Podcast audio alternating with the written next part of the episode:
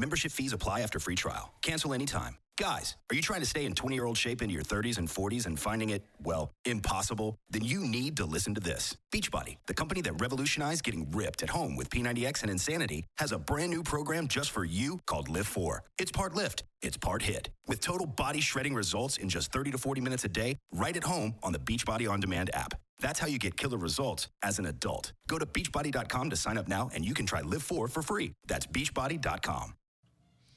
Oi, eu sou a Amy White e você está em mais um Prosa Guiada. Se você ainda não se inscreveu no canal, vou pedir que se inscreva agora, ative as notificações e já deixa aí o seu like. Temos também o nosso canal de cortes oficial do Prosa Guiada, se inscreve lá também. Se você quer fazer uma pergunta, deixar um comentário ou até mesmo fazer o seu merchan, acessa prosaguiada.com.br, cadastro é fácil, rapidinho, adquira lá suas Sparks e manda mensagem de texto ou de áudio que a gente garantidamente vai ler ou ouvir você aqui, tá bom? Hoje eu tô recebendo aqui por uma prosa muito gostosa a Nina Sag. Acompanhante terapeuta sexual, que mais nós podemos falar sobre você, Nina? Obrigada. Obrigada por ter topado vir aqui. Hum. Eu que agradeço, imagina. E aí, você é de qual cidade? Eu atualmente moro na cidade de Cuiabá, no Mato Grosso. E você está aqui em São Paulo desde? Eu estou há uma semana aqui em São Paulo, hum. vim pela primeira vez para passear, para ficar na cidade. Eu só conheci os aeroportos. Ah, é? Comboios, tudo. Mas dessa vez eu vim para participar de um projeto do Fatal. E aí nós passamos uma semana fazendo a terceira temporada de vídeos que lá do canal do YouTube. Olha, aproveitando para falar do Fatal Model, que é o nosso patrocinador.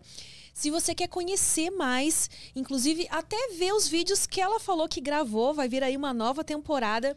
Acesse o QR Code que está aí na tela ou segue o link, né? Clica no link que está aqui na descrição para conhecer melhor o canal do YouTube do Fatal Model que é o maior site do Brasil de acompanhantes. É tipo uma rede social de acompanhantes, né, Nina? Nina pode falar melhor pra gente. Ah, eu falo com prazer, porque eu sou apaixonada.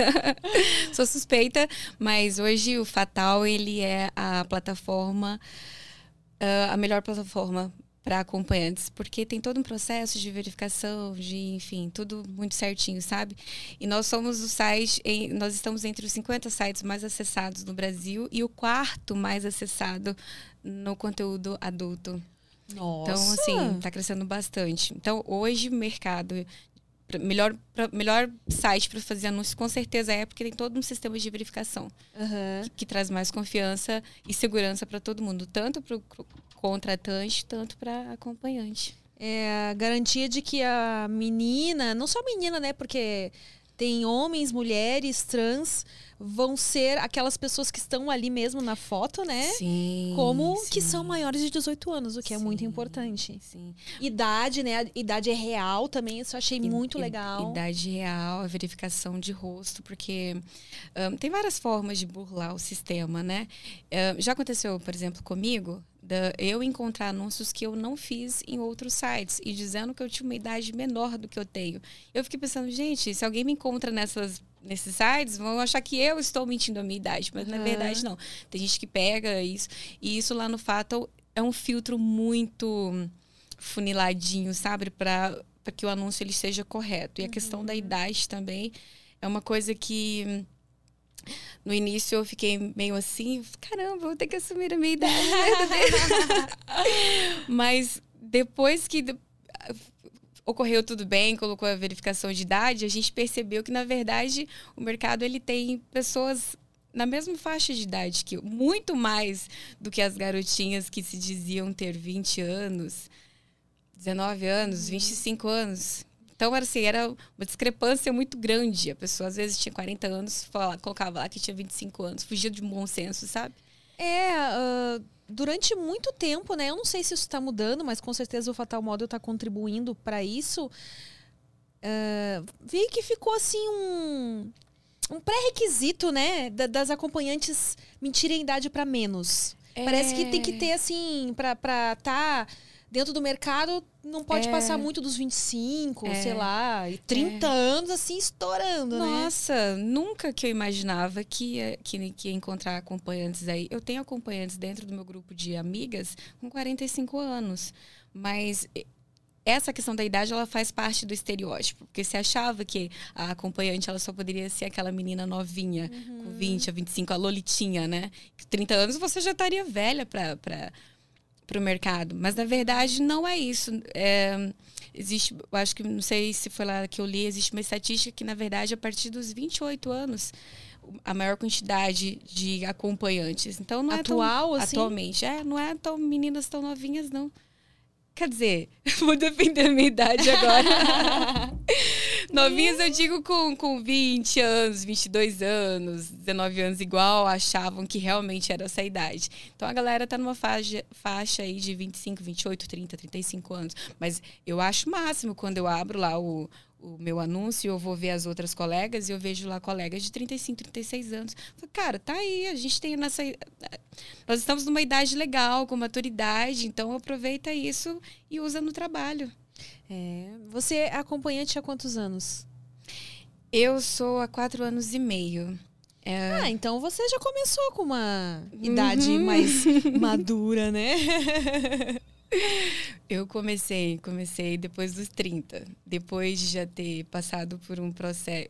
Depois de ter sido casada, depois de já ter sido mãe, depois que eu já tinha feito muitas coisas na minha vida, na verdade. Trabalhei em vários setores do mercado, fui professora, tentei empreender. Eu falo que o meu empreendedorismo que mais deu certo foi ser acompanhante. Mas eu já fiz bastante. Muito obrigada. Antes de chegar nesse mercado, eu rodei bastante. Aí eu comecei já depois do 30. O que de uma certa forma foi bom, porque daí eu já entrei com uma outra cabeça. E o que, que te levou a entrar nesse mundo?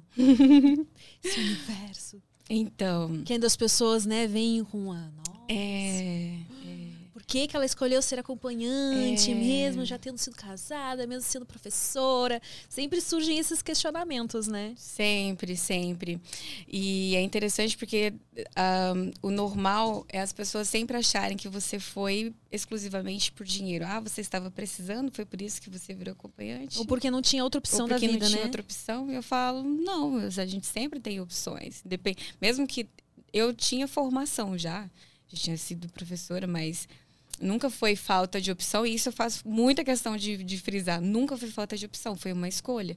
Eu poderia ter voltado a dar aula, eu poderia ter tentado investir mais no meu negócio, em outros negócios. Mas eu cheguei no momento da vida que eu pensei assim, cara, eu já fiz de tudo um pouco. Eu quero experimentar outras coisas. E, e é engraçado que assim, era uma época que hum, eu me separei em 2016 e eu comecei e eu fiquei oito meses de luto. oito A meses. separação, né? Para algumas pessoas também é praticamente um luto. Nossa, e depois disso, eu, beleza, vida que segue. Aí eu, quando eu saí do luto, eu fui pro Tinder. E eu achava que eu ia arrumar alguém que, que não quisesse compromisso sério tanto quanto eu, para ficar tranquilo, assim, a gente se pegar de vez em quando, sem compromisso nenhum, e vida que segue. E foi difícil, foi, difícil. E até hoje eu ouço as pessoas que se separam falar que isso é difícil. O mercado de, de, de Tinder, de paquera, tá muito difícil também. É. Eu sou Mas difícil em que sentido, assim? Difícil isso, você encontrar pessoas que estejam alinhadas, assim. Ahn, sempre um quer uma coisa e o outro quer outra. Um só quer. Né? Às vezes você até quer um namoradinho mais, ah, mais fixo, mas não aquela coisa muito séria. E às vezes a pessoa acha que você quer isso e acaba saindo. Isso me aconteceu muito no início. Como eu, eu realmente. Eu, eu gosto muito de sexo. E foi um dos motivos que eu me tornei acompanhante. Eu gostava muito de sexo. ahn, e quando eu queria uma pessoa fixa ali para ficar comigo, constantemente, eles, eles se assustavam e se afastavam. Aí eu falei um dia, gente, eu tô precisando de dinheiro. eu, gosto de sexo. eu gosto muito de sexo. Por que não? Porque assim, ó, é, quando eu era, eu tinha uns 19 anos, 19 para 20 anos, que eu descobri salas de bate-papo, eu já ia para salas de bate-papo quando eu descobri isso. E eu ia para salas de bate-papo, conhecia as pessoas ali, marcava encontro para ir lá conhecer a pessoa, às vezes ficava na primeira, às vezes não. Então eu pensei assim, cara, eu só vou começar a comerciar, a tem um outro nome que eu gosto de falar. Eu só, come, só comecei a cobrar a diferença. a diferença é que no final a pessoa faz. Hoje em dia faz um Pix. Pix né? Antigamente deixava ali o valor. Ali tá tudo bem. Então eu já fazia isso. Daí quando eu pensei, dentre todas as opções que eu tinha naquele momento, eu tinha um negócio próprio, que era um negócio artesanal. E, e eu falei, caramba, isso aqui só tá dando para pagar as contas. Não dá para levar a vida só nisso. Eu precisava de uma coisa que realmente fosse trazer conforto para mim e para minha filha. E aí eu também não queria a coisa do ficar, se eu fosse dar aula, por exemplo, eu ia ficar presa nos horários. E cara, eu sempre tive priorizei essa questão do tempo para estar com ela, para falar, não, se eu precisar levar numa aulinha de balé, eu tô aqui, se precisar levar ir numa reunião à tarde, eu tô aqui. Então, atrelado a tempo, a todas as circunstâncias, eu falei, ah, você é acompanhante. Aí eu fiquei seis meses estudando o mercado. Olha, tá, Sério? tá, meu bem, que ela não ia entrar assim, né? Não. Sim. Eu passei seis Professora meses. que é, ela precisava. Fui pesquisar, lógico. e assim, ó, eu... E aí, uh, uh, quatro anos atrás, você falou, né? Já tinha um material melhor de pesquisa, tinha, né? Do já que... tinha. Eu já tinha acompanhado outras acompanhantes que fizeram sucesso. Bruna Surfistinho, eu já tinha lido, já tinha visto tudo dela. Na época que todo mundo viu, né? Uh, depois, quando eu fui buscar referências, eu encontrei a Gabriela Leite, que é uma acompanhante lá de. Ela já faleceu, mas ela lá de 1900. Ela foi acompanhante na época de 70, 80. Sério, ela assim, ela revolucionou. Já na época dela já Porque fez naquela diferença. época Sim. Devia ser difícil peitar assim a sociedade. E né? ela largou uma faculdade na USP, se eu não me engano. Ou foi na USP ou foi numa outra faculdade ah, é pública. A Lola... Não. Ah, não. Essa não morreu, né? É... Não, desculpa, a Lola, não quero Essa que... Não, não, imagina. Essa Inclusive, a Lola eu quero trazer aqui também. Pedem muito pra trazer ela aqui. É, é, eu acompanho ela no Instagram e quem ah, depois me passa o Instagram dela ah, que eu perdi. Eu sou suspeita a falar porque eu sou fãzona dela. Eu me inspirei nela e na Gabriela, na Gabriela Leite, que, que foi já que já faleceu. E a Gabriela, ela foi uma das eu, você é da minha época, você vai lembrar. você lembra da, das é, das Lu, das Pu? Das tinha, uma, Pu. da, tinha uma grife muito famosa. Que era das atrás, Lu, né? Das Lu. Era Uma grife famosíssima.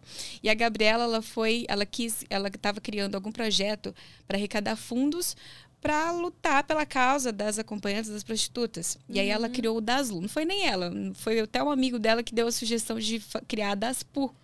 Olha, genial. Eu lembro, assim, desse burburinho aí. Eu, eu era criança na época e eu também lembro, assim, eu fico, caramba, ela revolucionou. E, e ela parou de fazer, ela na época ela era acadêmica, ela largou a faculdade só para ser acompanhante. Ela Naquela estudava época, na USP, então. ela, ela fez, se eu não me engano, sociologia, alguma coisa na área de ciências humanas. E ela decidiu, ela falou assim: eu quero só virar puta, eu gosto da boemia, eu quero fazer isso mesmo. E aí você fala, cara, que decisão, né? Que tipo. E a Lola, depois a outra que eu sou fãzaça era a Lola Benvenuti, que hoje não é mais Lola, hoje ela só tá como Gabi, mas a Lola, Ah, por isso que eu confundi, porque o nome dela também é Gabriela, né? o nome verdadeiro dela é Gabriela. Ela usava Lola como trabalho. E aí, e eu sou fanzona assim, de tipo, outro dia ela me respondeu no Instagram, eu fiquei, ai meu Deus, a Lola me respondeu. Desse nível. Mas ela, ela trouxe um Que outro. também estudou na USP. Ela chegou a se formar na USP, É, né? ela também fez letras. Eu não sei. O que, que, que, que que tem nessa galera as de letras? acompanhantes têm um, uma é? um caidinha pela área das humanas é. ali, né? Sociologia, letras e... Também não sei, eu também formei em letras. Você também é formada em letras. Olha aí, ó. Olha aí. Não sei o que, que é essa. Tem que fa- aí Já é campo de estudo isso aí, ó. Não é? Das humanas, a galera é mais, né, mais tranquilinha, assim. Mas a Lo- a Lola foi uma inspiração e eu peguei todas as entrevistas dela que tinha no YouTube e assisti tudo. Tudo, tudo, tudo. Comprei os livros. Nossa, eu li o material. Eu fiquei seis meses me preparando. Até que um belo dia eu falei, tem que ser hoje. Não sei se eu tô, mas vamos. Aí, como eu já entrei, eu criei um anúncio no site, mas aí, como eu já tinha mais familiaridade com a. Com a com a sala de bate-papo, aí eu fui pro, pra sala de bate-papo. Tem gente que fala chat, o chat. Eu toda vida falei chat. Não sei se tá certo Ah, ou eu errado, também nunca né? sei se é chat, se é É, chat. enfim, fui pro Acho chat. que eu falo chat também. acho. E aí, lá no, na sala Não de sabe. Thalita, ela é a nossa universitária aqui. agrônoma. Futura agrônoma.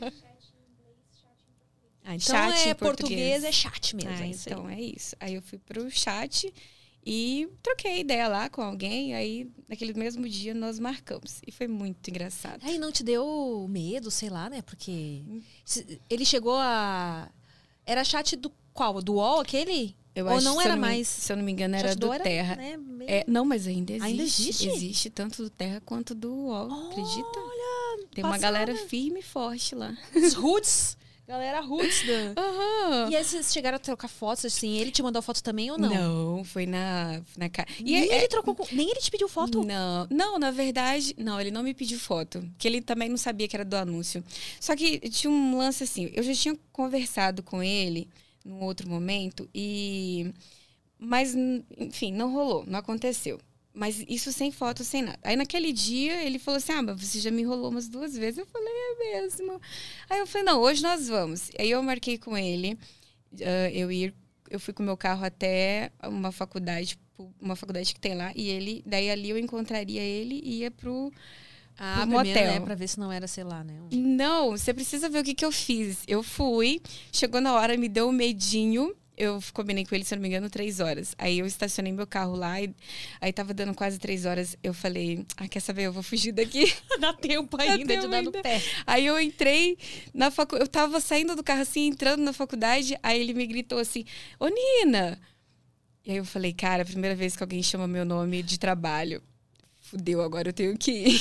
Aí eu fui. Aí eu olhei pra trás e ainda falei assim: não, mas ainda não tá na hora. Aí ele falou assim: não, mas só falta cinco minutos. Ainda não tá na hora, olha o que ela fala, né? Aí eu falei, tá bom, então, então vamos. Aí eu entrei no carro dele. E nós fomos, cara, o pior motel da cidade, ele entrou. Sério, o pior motel. Meu Deus. E aí eu falei, beleza, né? Vou. Engraçado que assim, nada contra os calhambequezinhos, mas eu saí do meu carro e entrei no carrinho dele, que era um carrinho velho, assim. E ele já era. E ele tinha uma faixa de 50 e poucos anos. Aí entrei com ele, entrei no motel. Aquele dia. Aquele dia, eu acho que foi o único dia que eu me senti. hum, eu não sei nem qual que é a palavra pra isso. Não sei. Eu acho que naquele dia eu me senti prostituta. Sabe? Assim, de uma forma grosseira. Ahn, enfim, fui. Chegamos lá. ahn, nossa senhora, o quarto era horrível, meu Deus do céu, um quartinho horrível. E aí eu não sabia o que fazer, mas eu tinha que fingir que eu sabia. Então eu Ah, se não falou pra ele que era a sua primeira vez. não. Ele pode ser que ele já descobriu aí depois nos meus textos, em algum lugar, porque eu já contei essa história em algum lugar. Mas ele. Daí, enfim, eu tinha que fingir que eu já sabia o que eu estava fazendo. Hoje em dia, só para você entender essa parte, eu quando eu entro no quarto com o meu cliente, eu oi, tudo bem? A gente começa a conversar, eu puxo algum assunto, alguma coisa, a gente conversa ali ao, e no processo eu vou criando conexão com a pessoa. Então não é, chegou, tirou a roupa e vamos, não. Tem muita gente que pensa que é assim ainda, Tem né? muita gente que pensa que é assim, e até as meninas que começam na profissão, elas acham que é assim, como eu também achava, né? Então eu cheguei no quarto, eu fiz exatamente isso. Eu comecei, ah, toda fofinha, eu fui tirando a roupa. Fez um stripzinho ou só Fiz um stripzinho. E aí fui nele, assim, mas não sei. Eu acho que ele percebeu que tinha alguma coisa errada. Ele ficou muito. Ele, eu percebi que ele tava sem graça. No fim das contas, a gente, eu acho que ele nem tirou nem calça. Eu acho. Nós não ficamos nus. E. Mas assim, eu lembro que ele também, ele, enfim, ele não conseguiu e eu ficava sem entender, porque eu achava que realmente ia ser isso. Eu ia chegar no quarto e ele tirar a roupa, ele também. E, enfim, a gente ia começar a pegação. Mas não, cara, deu tudo errado. Acho que eu nem fiquei nua. E aí ele falou assim: Ah, eu tenho uma consulta agora com a minha esposa, então eu tô nervoso por causa disso, fico com medo de ela perceber alguma coisa. Ah, também o cara vai deixar pra encontrar com outra É. Não, é. bem antes de encontrar com a esposa. Mas hoje em dia eu vejo, eu acho que ele tava mentindo, que era pra tipo. Ah, Eu sei que você. É, eu acho que ele pensou assim: eu sei que você não sabe o que você está fazendo, então eu vou. Ah, mas de repente, será que ele já tinha saído também com alguma companhia? Eu acho que já. Acho que já, porque essa galera que fica no, no, no chat, essa sala de bate-papo, eles já têm as manhas do negócio. E aí, na hora de pagar, ele falou assim: Ah, você podia dar um descontozinho. Aí, e, meu, Ah. e eu comecei com um cachê de 200 reais. Aí ele falou: Ah, você podia dar um descontozinho. Daí eu pensei: não fiz nada, o cara broxou, vou dar um desconto meu. Eu falei: Não, tudo bem, se eu faço 150. Aí ele olhou assim pra mim com uma cara de espantado. E aí eu, e ele ficou super sem graça. Super, porque ele percebeu que, que eu tava dando desconto porque eu sabia que não tinha acontecido nada. Mas eu sei que daí, ele, beleza, ele me deixou lá no meu carro, eu entrei dentro do carro e eu pensei, cara, é isso que eu quero fazer por muito Naquele tempo. momento você pensou já, tipo, ih, acho que não era bem o que eu queria. Não, naquela hora eu coloquei os 150 no bolso eu falei, caraca, isso aqui foi muito rápido. É isso que eu quero fazer por um bom tempo. Pelo Sério. contrário. Sério, é sério, eu fiquei numa esse felicidade. 50 nem me esforcei. Falei, se é isso aqui, estou pronta. Quero continuar. Sério, eu voltei pra mim, eu, assim, pra mim foi tão feliz, assim, foi tão diferente que eu lembro até hoje, assim, da sensação de felicidade que eu tinha. Você sabe por quê?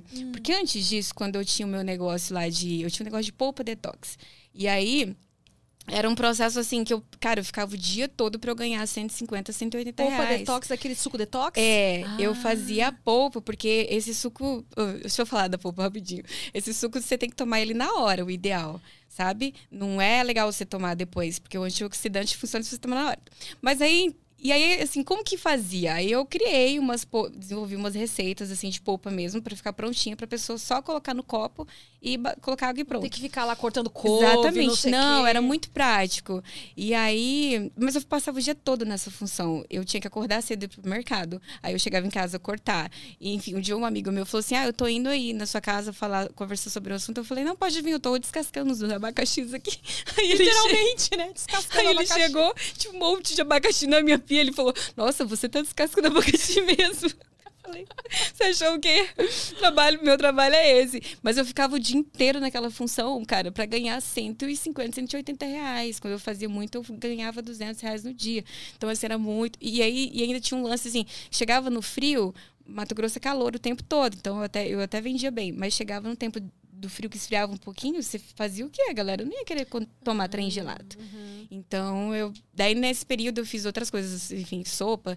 Mas eu falei, não. Daí, quando eu ganhei os 150, assim, tão rapidinho, uma hora, eu falei, cara, é isso. Tô pronta, quero fazer isso. E aí foi. O segundo encontro já foi, assim, maravilhoso. O meu cliente me tratou como uma princesa, me levou num hotel maravilhoso. Foi uma experiência bacana de verdade, sabe? O terceiro também eu lembro que foi outra causa, assim, que eu falei, não acredito que eu fiz isso, mas eu fiz.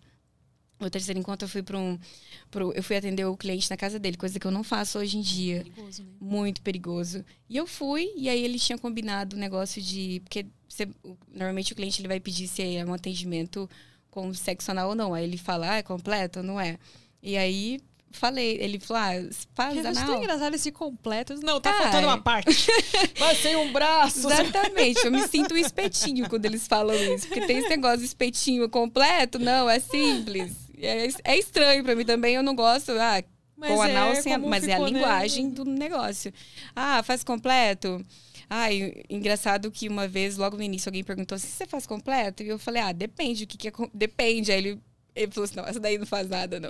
Mas esse, pra terceira vez, eu fui, eu fui na casa do, do, do cliente, eu combinei um sexo, eu combinei o atendimento com o sexo anal e eu cobrei, tipo, só 50 reais a mais do meu atendimento.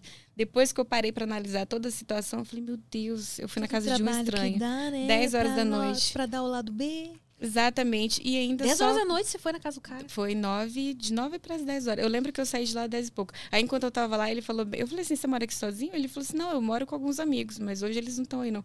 Aí eu pensei, meu Deus do céu, o que, que eu estou fazendo aqui? Aí, naquele dia, eu falei, não, eu tenho que começar a filtrar essas coisas. E aí, aos poucos, eu fui aprendendo a filtrar. Eu falei, não, realmente eu não preciso fazer tudo, atender a qualquer hora. E eu já não atendia, eu não gostava de atender de madrugada, essas coisas, eu nunca fui. Mas aí eu entendi que realmente eu poderia mesmo filtrando esses clientes para que eu pudesse trabalhar da forma que eu quisesse. Porque se a gente fala que o negócio é nosso, que a gente é autônoma, então você tem que trabalhar da sua forma. Quem vai te procurar vai se adaptar dentro dos horários. Ah, não, elas, hoje a maioria sabe, ah, só trabalha de dia. Mas foi o, o início foi engraçado, viu? Todas, todas as meninas relatam que esse começo aí é sempre Faz É coisas, tenso. né, que depois você coisas. não, não precisava ter É, feito. foi- é né? difícil, assim. Eu tentei me policiar muito, porque eu sempre pensei assim, uma vez que você é, se traumatiza com alguma coisa, hum, o dinheiro ele não paga. Você pode passar anos fazendo um tratamento psicológico que o dinheiro não vai resolver isso. Então, a gente tem que ter muito cuidado com as experiências que a gente tem por causa disso. Então, eu já me policiava para não entrar em nenhuma, nenhuma Furada, situação né? assim, furada, sabe? Justamente para eu não levar trauma. Porque eu sabia, eu, eu já sabia que eu não podia me traumatizar. Porque se eu me traumatizasse, eu ia querer parar. Falei, não, eu quero fazer as coisas do melhor jeito possível. E eu tenho um feeling muito bom para filtrar as pessoas, sabe? É no jeito ali que o cara escreve, eu já percebo se é se é só para encher o saco, se não tá muito certo. E foi isso.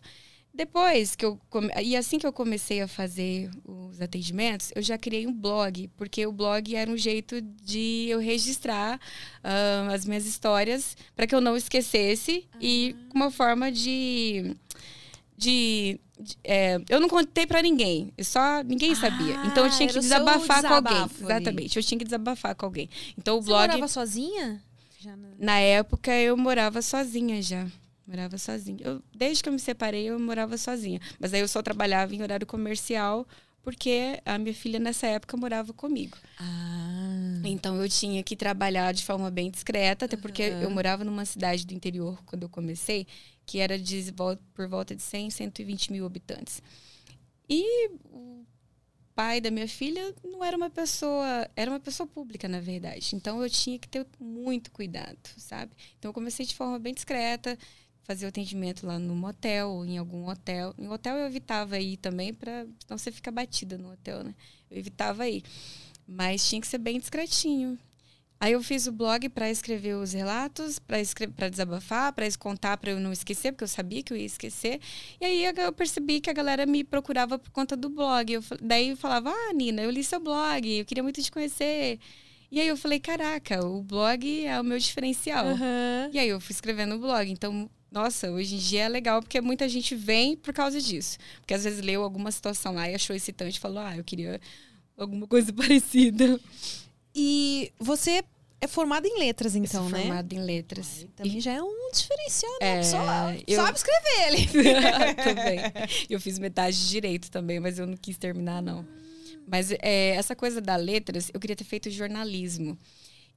E no- na época não, não deu para fazer. Eu falei, então vamos tirar todas as opções que tem matemática exata e vamos deixar o curso que não tem nada disso. É letras. E foi maravilhoso, assim. Hoje em dia eu sou orgulhosa de ter feito letras porque, cara, todo tudo hoje na minha vida é em torno do meu curso, sabe? Por incrível que pareça. A- ainda eu trabalho como redatora também. Aí é redatora comercial, que é textos de é, empreendedorismo, essas coisas. Legal. É, e, e foi por conta do meu curso que eu aprendi a escrever, enfim, eu aprendi, aprendi muita coisa lá dentro. Mas eu, foi um jeito de eu usar a minha faculdade dentro do meu trabalho, Uhum. entendeu? E você dá, dava aula onde? Em, em colégio, em faculdade? Eu comecei dando aula em escola pública e, e escola privada. Eu não fui para faculdade, não, porque Ah, tem que fazer mestrado, tinha né? que fazer uma especialização, de preferência em metodologia do ensino. E, e eu já sabia que eu não ia ficar ali muito tempo dando aula, sabe? Mas eu gostava de dar aula para ensino médio. Gostava Ah, muito. é? Ensino médio você muito. gostava? Gostava muito. A época que eu fui dar aula, assim que eu me formei, eu fui para Minas. E a, minhas primeiras experiências com ensino médio foi lá. E eu trabalhava numa escola com. que só de primeiro ano tinha quase 10 salas de primeiro ano. E eu tinha. Era uma escola grande, bacana lá. E eu tinha cinco turmas de primeiro ano. E eu, nossa, eu adorava, porque era mais fácil conversar com, com galera do ensino médio. Jamais eu daria aula para criança, porque eu não tenho linguajar para Ah, isso. é? Eu achei que o pessoal do ensino médio talvez fosse um pouco mais difícil, assim, porque. Não, não. Assim, para mim é mais fácil, mas eu entendo que tem muitos professores que preferem trabalhar com as crianças, porque. Mas crianças você tem que ter uma energia do caramba, viu? A galera que. Isso também, né? Os pedagogos. Peda, deixa eu não falar a palavra. Deixa eu falar a palavra pedagogos? direito, senão vai ficar feio para mim, os pedagogos. Eu admiro, porque tem que ter uma energia. É, isso é verdade. Nossa, tem que ter muita energia mesmo pra lidar com criança. E você tem uma filha. Eu tenho uma filha. Teve vontade de ter mais ou. Não, eu nunca quis, na verdade. A minha filha não vai assistir esse podcast, então. eu posso falar. Eu nunca quis ser mãe, na verdade, porque eu passei a minha infância toda cuidando de criança. Ora eu cuidava dos filhos do meu pai, ora eu cuidava dos filhos da minha mãe. Então, eu pensava assim, cara, se eu tiver que ter filho um dia vai ser bem tarde, sabe? Mas aí eu comecei a namorar com o pai dela, na época da faculdade ainda, e enfim, tinha uma história que ele, enfim, ele tinha certa dificuldade para engravidar, não era uma coisa assim. Então eu fui muito nessa, ah, vai ser difícil engravidar, vai ser difícil nessa bobeirinha eu engravidei. Ah, então foi uma coisa. Casada há quantos anos? Nove anos e oito meses. Bastante, hein? Uhum. E você conseguiu ter um um agitinho aí antes de se casar? Como é que você era na sua adolescência ali? Você já gostava Rebelde. de sexo? Nossa senhora. Eu comecei com 17 anos. Para Overstock's Red Tag Sale is here and the hunt is on. Bring home all your cozy, cold weather favorites at clearance prices. Deep discounts on winter's best sellers couldn't come at a better time. Warm up with hot deals on bedding and mattresses. Plus, save big on storage and home improvement for a fresh start on a new year. Spot the red tag at Overstock to make your dream home come true. Ah, até que sempre curti, boa, né? É, mas eu sempre tive muito Eu acho que eu tive um pouco de muito juízo, na verdade. É porque se eu te contar a forma que eu fui criada, a gente fica aqui a noite toda, você chora. Melhor não, não vamos entrar nessa parte. Mas pela criação que eu tive, eu tive uma cabeça boa para começar com 17 anos. Porque eu pensava assim, cara, eu, vou, eu não quero fazer isso agora. Talvez fosse o medo de ser mãe tão cedo, ah, né? Ah, também tinha Tava ali isso. cuidando dos irmãos, né? Tinha isso. E eu lembro que teve uma situação que quando eu comecei a namorar sério com o meu primeiro namoradinho lá com 18 anos, teve uma situação da camisinha estourar e eu ficar apavorada. Falei, pelo amor de Deus, eu não posso ser mãe sem nem entrar na faculdade. Uhum. Então eu já tinha uma cabeça boa para isso. Mas quando eu namorava, que era coisa da adolescência, assim, de 15, de 15 anos aí, até uma certa idade, eu falo, era terrível. Eu traí todos os meus namoradinhos. todos. Mas aí era traição de beijinho, assim, né? De beijinho, é. Você tava namorando aqui, mas aí apareceu um rostinho bonito. aí ela fala, preciso dar uns beijos nesse menino. Uhum. Aí ela dava. Eu falo que o único namorado que eu não traía é porque não deu tempo. porque se tivesse dado, eu era terrível. Mas eu tinha um negócio assim, ó, que quando eu eu, eu pensava assim, eu vou namorar bastante, eu vou curtir bastante, porque quando eu casar, eu quero ser realmente uma pessoa fiel, uma esposa ah, então fiel. Então você tinha o sonho do, do casamento. Tinha, eu queria casar. Eu, eu só tinha dificuldade em, em, aceitar ser mãe, mas eu queria casar. E eu falava assim, não, eu vou ser fiel quando eu casar, porque eu levava o casamento a sério. E, e eu levei. É, mas é... Eu levei por bastante tempo. Eu falo, eu nunca traí meu marido com homem. Nunca, enquanto eu estava casada, para mim ele era o melhor homem da minha vida, nunca. Mas não aí com homem. Não com homem. Conte melhor essa parte. não com você homem. Ficou com, você ficou com mulheres, então? Ah, eu tive umas experiências com meninas, sabe? E, e o mais hilário dessa história é que ele incentivava na época que nós estávamos casados, ele falava assim: um, para você ser perfeita, você só precisava ser bissexual. Ele falou isso pra você? Ele falou isso. Oh. Ele falou isso em algum momento lá atrás. E eu ficava pensando, sério, ser bissexual? E eu nunca tinha pensado nisso. E eu, chupando uma pepeca? não sei. e aí, cara, mas isso ficou na minha cabeça. Porque eu não vi essa possibilidade na minha vida, mas isso ficou na minha cabeça. E aí, em um momento que o, o casamento estava muito desgastado, eu, a coisa afetiva, emocional estava muito desgastado eu acabei me relacionando com uma moça que eu fui trabalhar junto com ela, sabe? Nós fomos para uma empresa e nós fomos para um treinamento, e nesse treinamento acabou rolando. E aí eu falei, mas assim, para mim foi uma coisa surreal, uma mulher se interessar por mim. Então, ela que tomou a frente, ela então. que tomou a frente, ela foi super pra frente, super. Aí eu liguei pra uma amiga minha, eu falei, tem uma menina aqui que tá tendo uns comportamentos estranhos. O que, que você acha? Ela falou, ah, você é tonta, a menina tá dando em cima de você. Falei, sério? Sério que as meninas dão em cima? Eu não sabia. E aí ela começou a dar em cima e eu comecei a ser receptivo. Mas de verdade, não me relacionaria de novo Ah, é? afetivamente com outras mulheres de novo, porque eu tive duas experiências assim de namorinhos e foram os piores relacionamentos da minha vida. Por quê? Muito Nossa, possessivas elas? Muito muito possessiva, essa coisa do ai, se apega muito rápido. Eu tenho dificuldade para me apegar às pessoas. Então, e a mulher tem muito essa coisa, a maioria, não todas, lógico. Tem essa coisa de se apegar rápido. E as meninas se apegam rápido umas com as outras, né? Em relacionamentos assim. Então, para mim foi terrível, foi terrível. Falei, nunca mais. Eu curto a coisa só do sexo, mas relacionamento não. E depois eu fui percebendo que não era. Na época que eu me envolvi com menina, eu fiquei muito confusa se eu era lésbica ou o que, que eu era. Eu fiquei pensando assim, gente, e agora? O que, que eu sou? Fudeu, gostei. Fudeu. E aí juntou umas coisas assim do casamento. Eu falei, cara, será que eu nunca gostei de homem? Eu passei uns meses assim perturbada, sabe? Sem entender o que, que eu era. Depois eu fui entendendo que não, que a coisa com a menina. Lógico, não posso tirar o mérito dela. Ela, ela era bonita, ela era muito inteligente, ela era sedutora. Então eu realmente fui seduzida com aquela coisa toda. E foi legal. A coisa sexual foi super legal.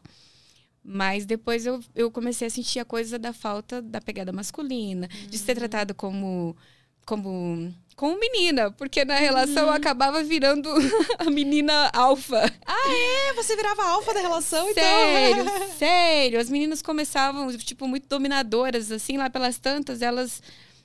Não sei, ia mudando isso, sabe? E aí eu sentia dessa coisa de ter alguém dominador comigo. Aí eu fui sentindo falta, eu falei, não, aí encontrei meu ponto de equilíbrio. É isso. Porque tem muito disso, né? Tem até uma escala.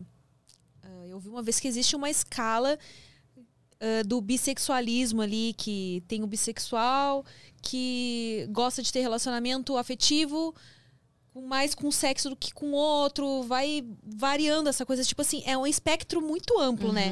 Não dá pra É bater o amplo. martelo, assim. Não, de- não. Ah, não, todo bissexual vai gostar tanto de namorar com homem quanto mulher. É.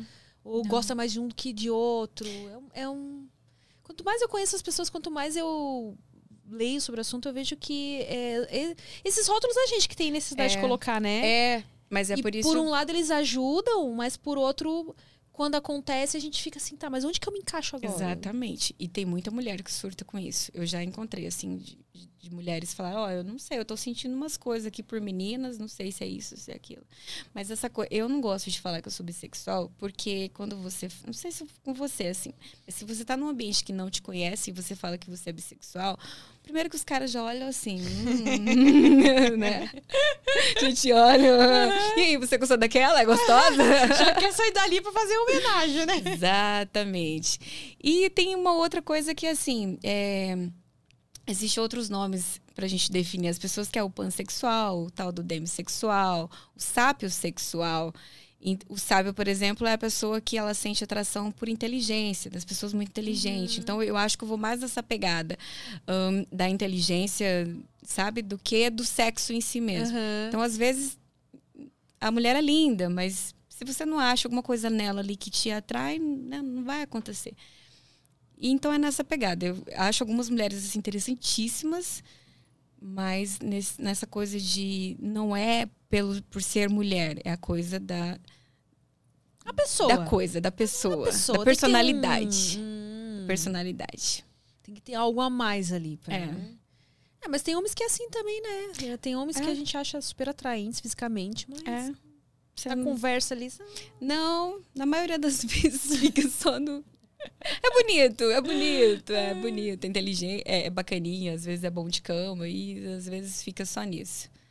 E atualmente a, a sua filha sabe da sua profissão? Ela sabe, porque quando eu criei um blog, que foi o, o que eu te falei, falei no início, e depois do blog eu criei um canal. Porque as meninas começaram a me, me procurar no blog, falando: Ah, como é que você começou? Eu queria começar, mas eu tenho dificuldade assim, assim, assado. Eu falei, cara, a galera. Nesse formato, o que seria o ideal seria um canal no YouTube. Aí eu fui pro YouTube pesquisar se tinha algum canal. Eu queria fazer um canal no YouTube. E engraçado que o nome que eu joguei lá, eu acabei encontrando uma moça que já fazia sobre. Aí eu falei, caramba, já tem, então. Então, beleza. Aí eu criei o meu com outro nome. Acho que eu criei com Nina o Norato, porque quando eu comecei eu usava o Norato. E aí eu criei o canal. E passei a acompanhar o canal dela. Eu só vou fazer uma um parênteses aqui. Essa semana eu gravei com essa moça que eu assisti o canal dela, que é a Lola Potronieri. Um beijo se ela estiver assistindo. E eu fiquei assim, ai meu Deus. Dá voltas, né? Cara, dá muita volta. E quando eu fui gravar com ela, eu fiquei assim, cara, não acredito que eu vou gravar com a Lola. Eu assisti vídeo dela antes de eu começar. Uhum. Antes de eu começar, não, enquanto eu tava começando o meu canal. Então foi foi bacana, sabe? E aí eu criei o canal. Comecei o canal de máscara, eu usava uma máscara assim preta, Ah. que era pro pessoal não me reconhecer. Uhum. E depois, lá pelas tantas, quando eu vim para Cuiabá, houve um momento aí nesse percurso que a minha filha, o pai da minha filha mudou para outra cidade e pediu que ela fosse. Eu falei: "Você vai se você achar que você quer". Eu não queria que fosse, mas ela falou: "Não, eu vou lá experimentar como é". E o pai já estava casado, tinha os filhos que ela ia se sentir como irmão, porque era louca para ter irmão e ela não ia ter irmão. E eu falei: "Não, mãe, eu quero ir lá experimentar até essa coisa do irmão" e foi. E eu me mudei para Cuiabá para ficar mais próximo da gente, da logística, né? E daí, nesse período que eu estava em Cuiabá, eu perdi um irmão muito cedo. Ele morreu com 20, de 21 para 22 anos, de câncer linf- nos linfos, sabe? Nossa. E aí, nesse período, eu falei, cara, a vida é muito curta pra gente ficar se limitando com, com receio. Só que eu sempre fazia com máscara porque eu estava numa cidade pequena e não era por mim, era por conta das pessoas que estavam ao meu redor ali, né? Tinha que zelar pela imagem da minha filha, do pai dela. Então, quando eu cheguei na capital, ela já não estava mais morando comigo. E eu achei que fosse um assunto que nunca ia chegar até ela, porque é um assunto de adulto. Então eu tirei a máscara e comecei a fazer o canal no YouTube sem máscara. Ah, dali uns dois meses, ou acho que até menos, a casa caiu. Ai, ai, ai. Aí descobriram, ele descobriu que eu tinha um canal no YouTube, que eu era acompanhante. E aí, cara, para todas as coisas assim que eu achava que eu estava preparada para lidar, porque eu sabia que isso uma hora ia acontecer, sabe? Família descobrir, essas coisas todas. Aí, na hora que aconteceu, eu falei, caralho, eu acho que eu não estava preparada para isso, porque eu não esperava da forma que foi feito isso. Ele descobriu que era acompanhante e imediatamente ele pegou o telefone e ele contou para a família dele. E a família dele, eles tinham um carinho muito grande comigo. Uhum. Eu era. Ela me, ela me tratava como filha.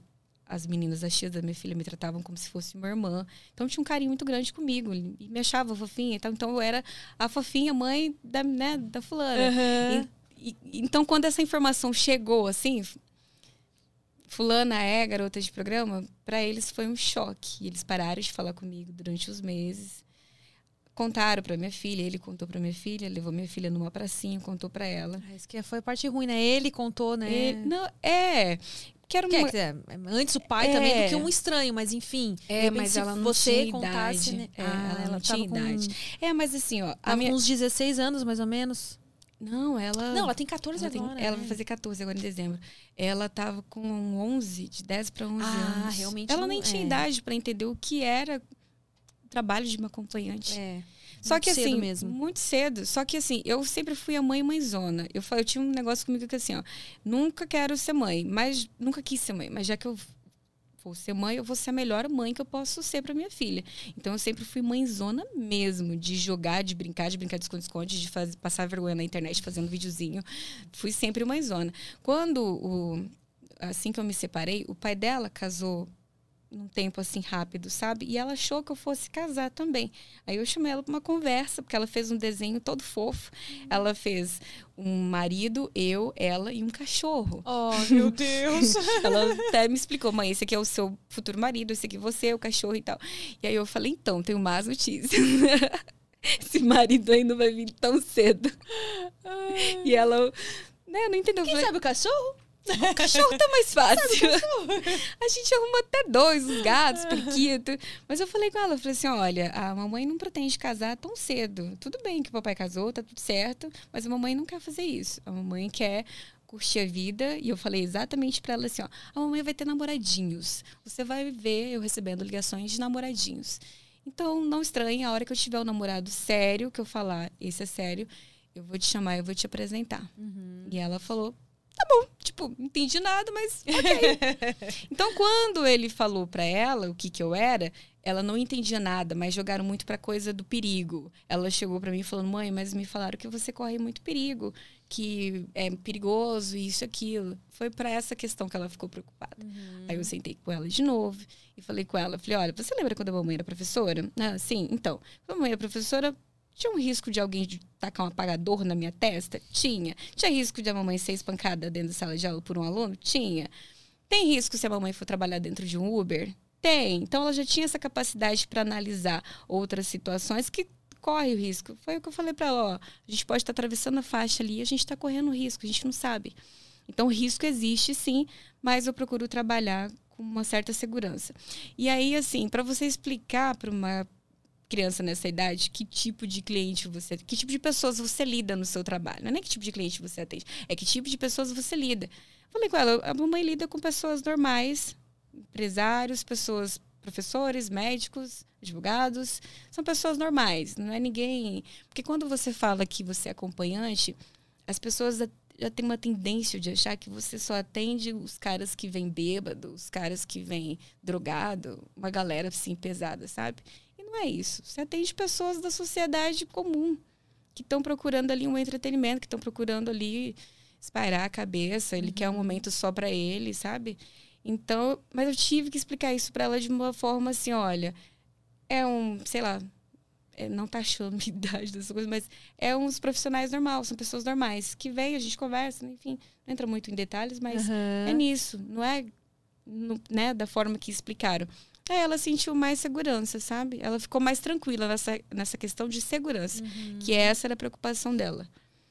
E aí ela fica nessa de quando eu conto algumas coisas para ela, por exemplo, ó, quando eu fui convidada para ser a colunista do Fatal, falei Yasmin, é...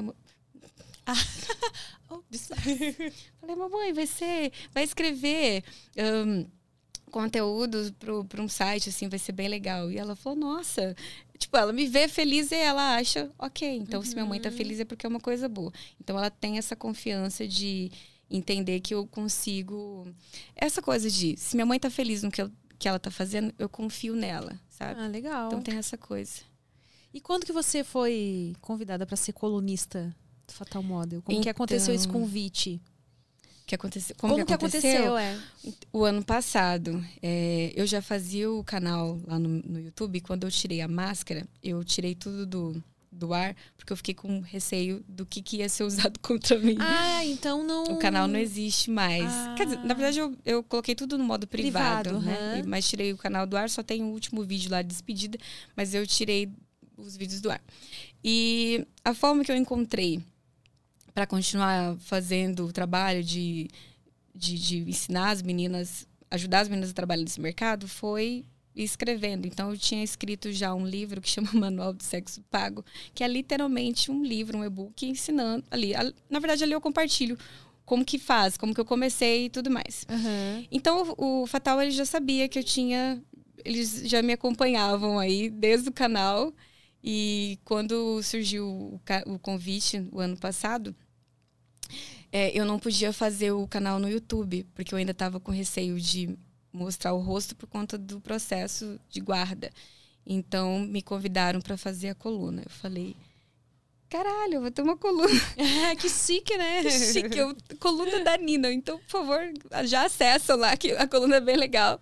É coluna da Nina mesmo, não? Chama é, coluna da Nina.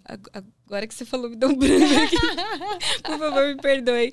Não, mas é, tem o site que é www.fatalmodel.com.br blog. Aí vai lá, ter lá. Isso, Todos os textos, textos, lá são você que escreve ou tem outras colunistas tem, também? Tem outras colunistas internas da, da própria equipe do uhum. Fatal.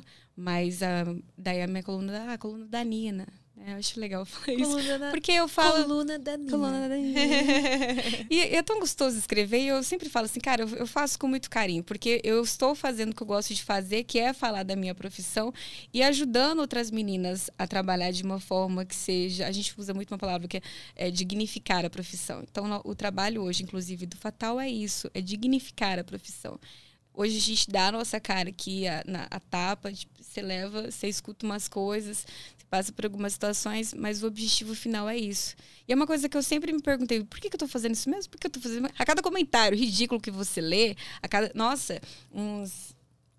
Um tempinho atrás, uns seis meses atrás, eu recebi um e-mail assim, e a pessoa, ela me conhecia na minha vida pessoal. Ela me mandou um e-mail me esculhambando, falando assim: o que, que você vai falar para sua filha quando ela crescer? Você poderia estar fazendo outras coisas, você poderia estar dando aula na faculdade, você Ai, poderia isso, assim, você poderia aquilo. Eles se mostram tão preocupados com é. os filhos da gente, mas ninguém não passa preocupado de verdade, né? Eles querem usar isso para atingir de alguma forma. Exatamente, quer. Ninguém vai lá pedir a conta da escola particular que ela é, estuda. E você vai falar para sua filha o que, que você tem a ver Exatamente. com isso? Tá preocupado por quê? Então, então, assim, a gente realmente são muitas situações, mas já foram, sabe? Hoje em dia eu falo que a gente chega. As pessoas elas vão. Você vai apanhando tanto no, no, percurso que daí chega um momento que cria calo e você fala, ok, essas coisas já não me atingem. Deixa mais. entrar por um ouvido, sair por é, outro, né? Ou chega. Consegue desver, quase que desver o que leu ali. Quase isso. Mas eu falei, eu vou guardar esse e-mail, porque esse e-mail um dia eu vou. Eu nunca mostrei esse e-mail para as pessoas, mas um dia eu vou mostrar assim para porque se você se apega a essas coisas que as pessoas te falam, nossa, você sofre. Ah, é, eu, eu sei, sempre eu me... sei como que é. Né? eu já li cada coisa também que se eu tivesse em depressão quando eu tivesse lido aquilo, sei lá o que teria acontecido comigo. Que eu acho que as pessoas esquecem de pensar nisso, né? Que você não sabe como é que tá o estado mental da pessoa que Exatamente. tá lendo aquilo lá. Exatamente. É, você tem filho. Você tem filha. Eu tenho uma filha também. É, eu acompanhei um pouquinho uhum. de, alguns, de alguns posts seu. E eu acho que você vai entender. Se, se, não te perguntaram ainda, vão te perguntar. Ah, o que você vai falar pra não, sua já, filha? várias vezes. Né? Já, várias vezes. Pensando que sexo existe, é bom pra caralho, vamos fazer. Mas, né, vamos fazer na idade certa. Uhum. Vamos fazer quando tiver educação para fazer isso, quando tiver no momento certo para isso. Eu, cara, a gente não pode negar que o mercado adulto existe e as pessoas, elas estão cada vez mais indo estudar isso, procurar aprender. Então, eu acho que quando chegar o momento, por exemplo, da sua filha chegar lá, vai ser uma coisa mais tranquila. Uhum. Espero que sim, né? Vai ser uma coisa mais tranquila. Uns... É, não, vai. Eu, eu, acho. Da mesma forma, é a profissão da acompanhante, que hoje em dia.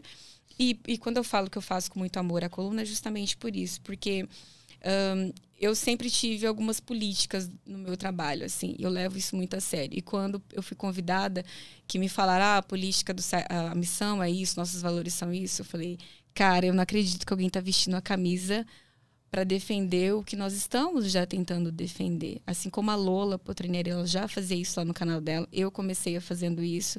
Porque eu falava assim, cara, alguém tem que mostrar esse outro lado da profissão, sabe? E como fazer isso. E não tinha ninguém fazendo isso. Com exceção do conteúdo da também do, dos livros da a, a, Lola Benvenuti, os livros dela voltava muito para a questão da sexualidade. E ela uhum. sempre batia nessa questão da sexualidade.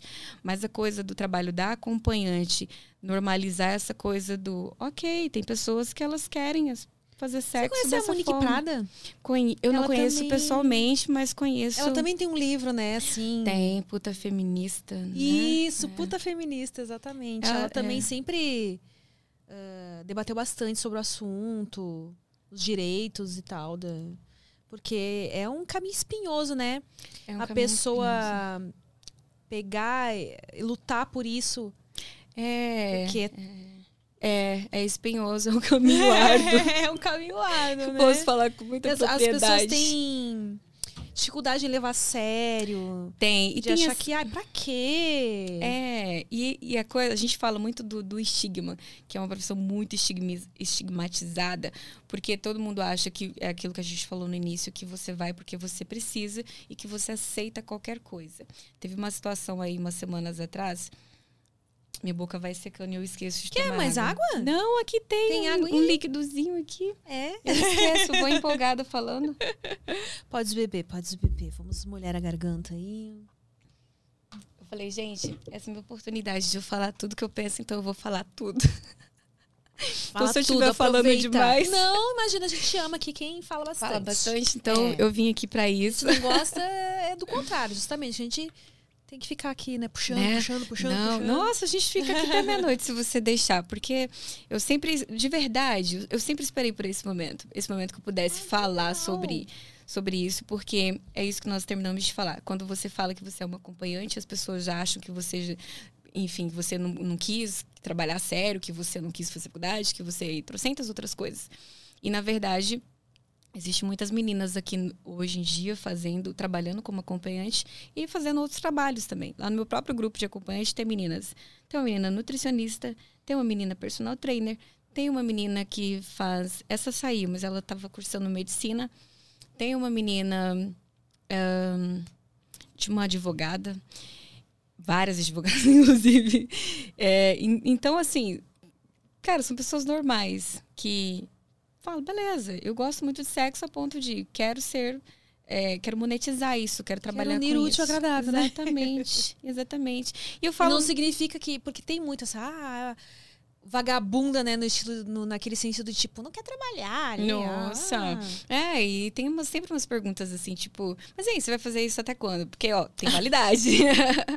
Ainda mais pra mim, que começou tarde. Uhum. Meu Deus do céu, as coisas que eu escuto. Aí eu fico, tipo, como se você não fosse ficar velho também, né? Pelo amor de Deus. É, mas é isso, assim. Então, a gente tá hoje nesse mercado falando, voltando à questão do convite, quando me falaram disso, da proposta da coluna e tal, falei, cara, eu vou fazer exatamente o que eu quero, que é falar da profissão, é criar conteúdo ajudando outras meninas para isso, para a gente normalizar essa coisa do, olha, você pode sim falar que você é acompanhante e tal. A única questão, e eu entendo porque eu passei pela situação, é sempre pesa mais a questão da família. É, sempre pesa mais. E quando aconteceu comigo, eu achava que eu estava preparada e eu sempre pensei comigo assim, qual é para qualquer coisa da minha vida eu penso assim, qual é a pior situação que pode acontecer dentro dessa situação? Eu sempre pensava isso, que era quando a família descobrisse. Uhum. Só que como eu não fui criada com a minha família assim 100% do tempo, eu não tinha laços muito fortes com a minha família, sabe? Mas durante o período do casamento, eu criei laços muito fortes com a família dele. Então, para mim, foi um baque quando pararam de falar comigo e eu fiquei.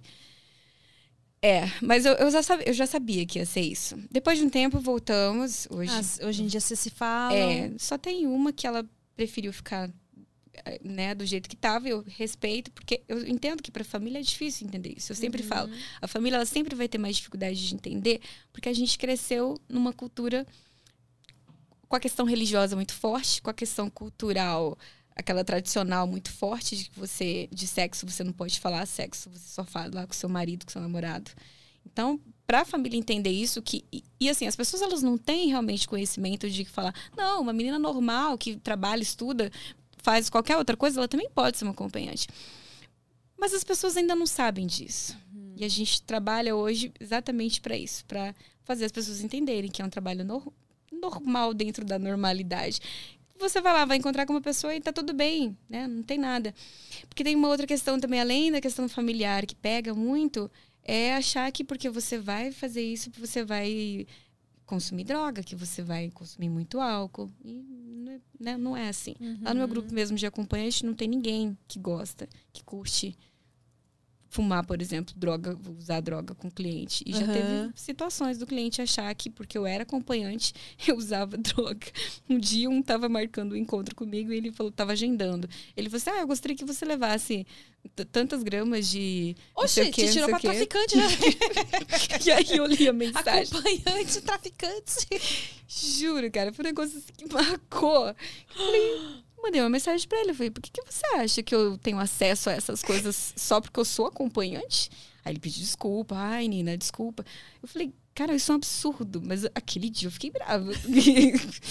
cara, eu nunca tive acesso a essas coisas. Sem contar que são coisas baratas, pelo que eu ouço a galera falar. São coisas baratas para você comprar. E uhum. o cara achando que eu poderia ter acesso a isso e levar para ele. Ah, não, lá eu te pago. Querido. Aí eu esculhambei com ele. Eu falei, não, ó, não tenho acesso a essas coisas. Acho ridículo você achar que pelo meu trabalho eu posso ter acesso. Não tenho. Acho melhor você procurar direto com a fonte, porque comigo não a vai A pessoa que né, é profissional é. disso. Quer dizer, eu não sei se pode chamar profissional, né? Porque é, é ilícito. Ser acompanhante não é contra a lei, mas. traficar, é. traficar é não, não. Enfim, né? Não dá pra misturar É, o que também, coisas. assim.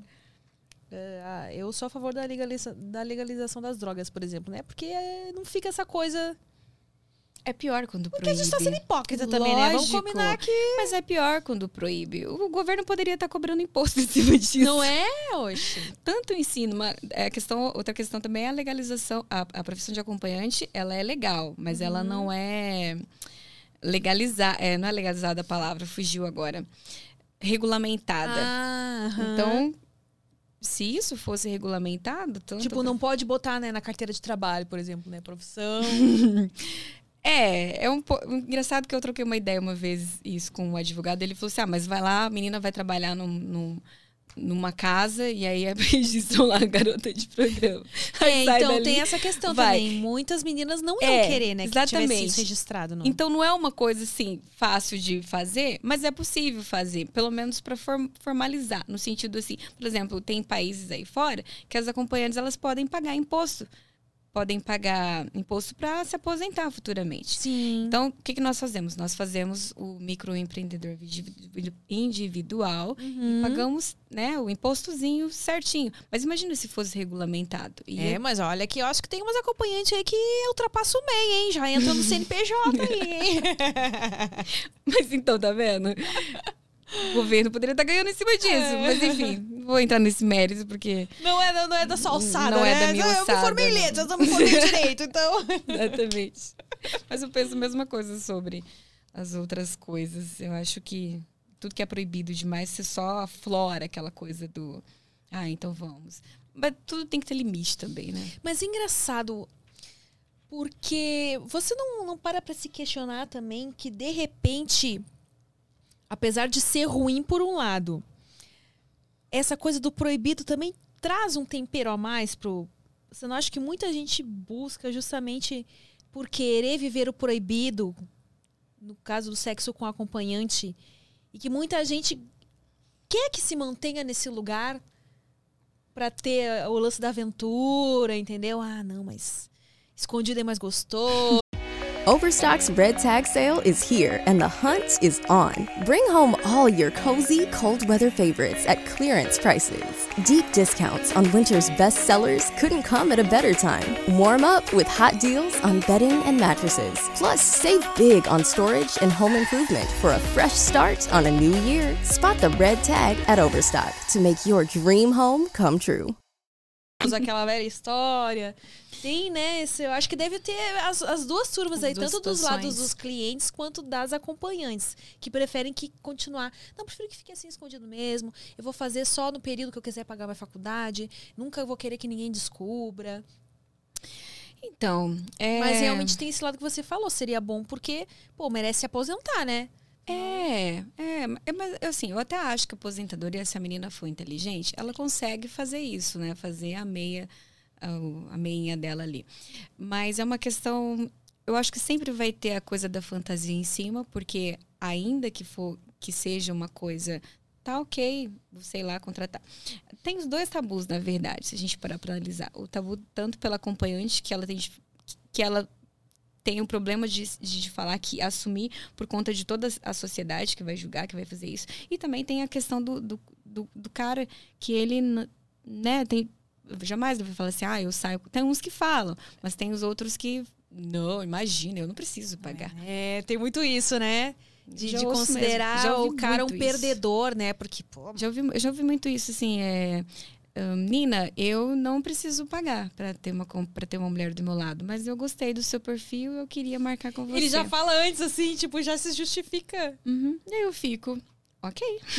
Beleza. Quem sou eu pra falar o que, que você pode? Ai, não, você tem. pode? se- Sempre tem os caras também, né? Porque o- que as meninas contam aí que. Ah, mas eu sou gato, você vai gostar. Não dá um desconto aí. Senhora, nossa. Esse é o pior de tudo. Não, Na verdade, tem vários piores aí. O que pede desconto, o que pede pra ser preservativo. Nossa, esse aí, pelo amor de Deus, sem, Hoje em dia. sem noção total, né? Muito, muito. Fora que muito, né, assim. a, a menina que tem noção também, ela vai pensar, pô, se o cara tá propondo pra mim, já deve ter proposto isso pra várias, ou seja, Nossa. o cara provavelmente tem uma doença, né? Muito. No início, assim, eu recebia mais propostas dessas pra fazer sem camisinha. Eles queriam pagar mais pra isso. Deus, sabe? que pira é essa? Que- É, que isso- é. E, e eu, sei- o que eu fico mais triste com isso eram homens casados. Porque daí você, sabe? Eu acho que Ou seja, tá cagando mesmo pra mulher dele, é, né? Tá o que cagando. é mais, eu acho que tudo tem um limite. E esses extrapolam total, assim. Então, é, é ridículo. Mas a- a- todas as meninas que eu vejo, que eu tenho contato, assim, abominam, abominam, abominam. Acho que nesse, nesse aspecto, tantos outros, as meninas são muito conscientes com essas coisas. Falam, jamais, jamais sem preservativo. Que é outro preconceito que as pessoas têm também de ai, nossa, você sai com uma acompanhante, você não tem medo de pegar doença, pois a acompanhante se cuida muito Nossa, mais muito, do muito. que Muito mesmo, sabe? a Eu- média das mulheres, né? Muito. Tá, Porque tudo bem, transa com muito mais homens. Naquelas, né? Vamos saber também. Uhum. não dá pra saber muito hoje em dia.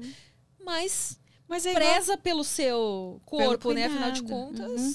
Mas é igual você vai para uma balada e aí na balada você acaba se interessando lá pela pessoa e lá tá na hora, tá sem, você fala, ah, vai dar nada, não parece que tem. Aí você vai e faz sem preservativo. E E é uma vez só que é o suficiente pra nossa, pegar algo, né? exatamente. Quando a gente tá ali com o cliente na frente, cara, não, é inadmissível, assim, sabe? Não vai rolar de jeito nenhum. Então, eu acho que é isso que você falou. As, as meninas, as acompanhantes, elas têm muito mais, tanto as meninas, as acompanhantes, os também, têm muito mais cuidado com isso no dia a dia do que muita galera que vai pra balada e faz vida louca. Uhum. É vida louca. Então tem que ter cuidado com isso. E aí, a gente tava falando da, da sua coluna lá no, no Fatal Model. E a- os textos que você escreve, você tem liberdade para escolher os assuntos? Normalmente a gente faz uma, uma lista assim a- com as pautas dos temas. Aí ali eu vou escrevendo quando eu acho que ah, tem um tema aqui legal pra gente escrever, posso escrever e tal. Sempre me dão muita liberdade nesse sentido, sabe? De escrever o que eu quero. E é legal você ver as pessoas falando assim: ah, eu li o seu texto lá e aquilo ali me fez pensar tal coisa. Você fala: caramba, se você fez alguém pensar sobre algo que você escreveu, já faz muita diferença. A mesma coisa lá do, do blog, do meu blog pessoal mesmo. Lá eu, cara, eu tenho duzentos e poucos textos já, assim, só das histórias da, da profissão. Você continua escrevendo nele também? Eu continuo. Qual que é o seu blog, pessoal? ninahonorato.com. Tá um pouquinho desatualizadinho. As pessoas ficam me cobrando, Nina, quando é que você vai colocar histórias? Mas eu vou. Mas é, e é legal, muita gente que acompanha, que me acompanhou lá no início, quando eu estava escrevendo, me acompanha até hoje. Eu tenho seguidores e clientes de quando eu comecei até hoje, que acompanha o blog, assiste, acompanha tudo que está nas redes sociais e vai lá ler a coluna. É legal isso, sabe? Você acha que tá diminuindo um pouco com, com essa coisa de das pessoas só quererem assistir vídeo, vídeo, vídeo, vídeo, ter a possibilidade até de acelerar agora a velocidade do vídeo, né? Tá diminuindo o número de leitores, você acha? De que de repente as pessoas que leem são mais velhas, assim, a gente que vem daquele tempo ainda, gostava de ter o livro, de sentir o livro, depois veio o blog, a gente acostumou a ler no blog. Engraçado. Mas eu isso. vejo, parece que assim, as- a galera mais novinha. A é, vídeo, vídeo, eu vídeo, acho que a tendência aí do mercado, e aí não sou eu que estou falando, pessoas experientes falaram, a tendência é o vídeo né, tomar conta do mercado. Mas é, tem sempre essa coisa do. Você já leu o conto erótico?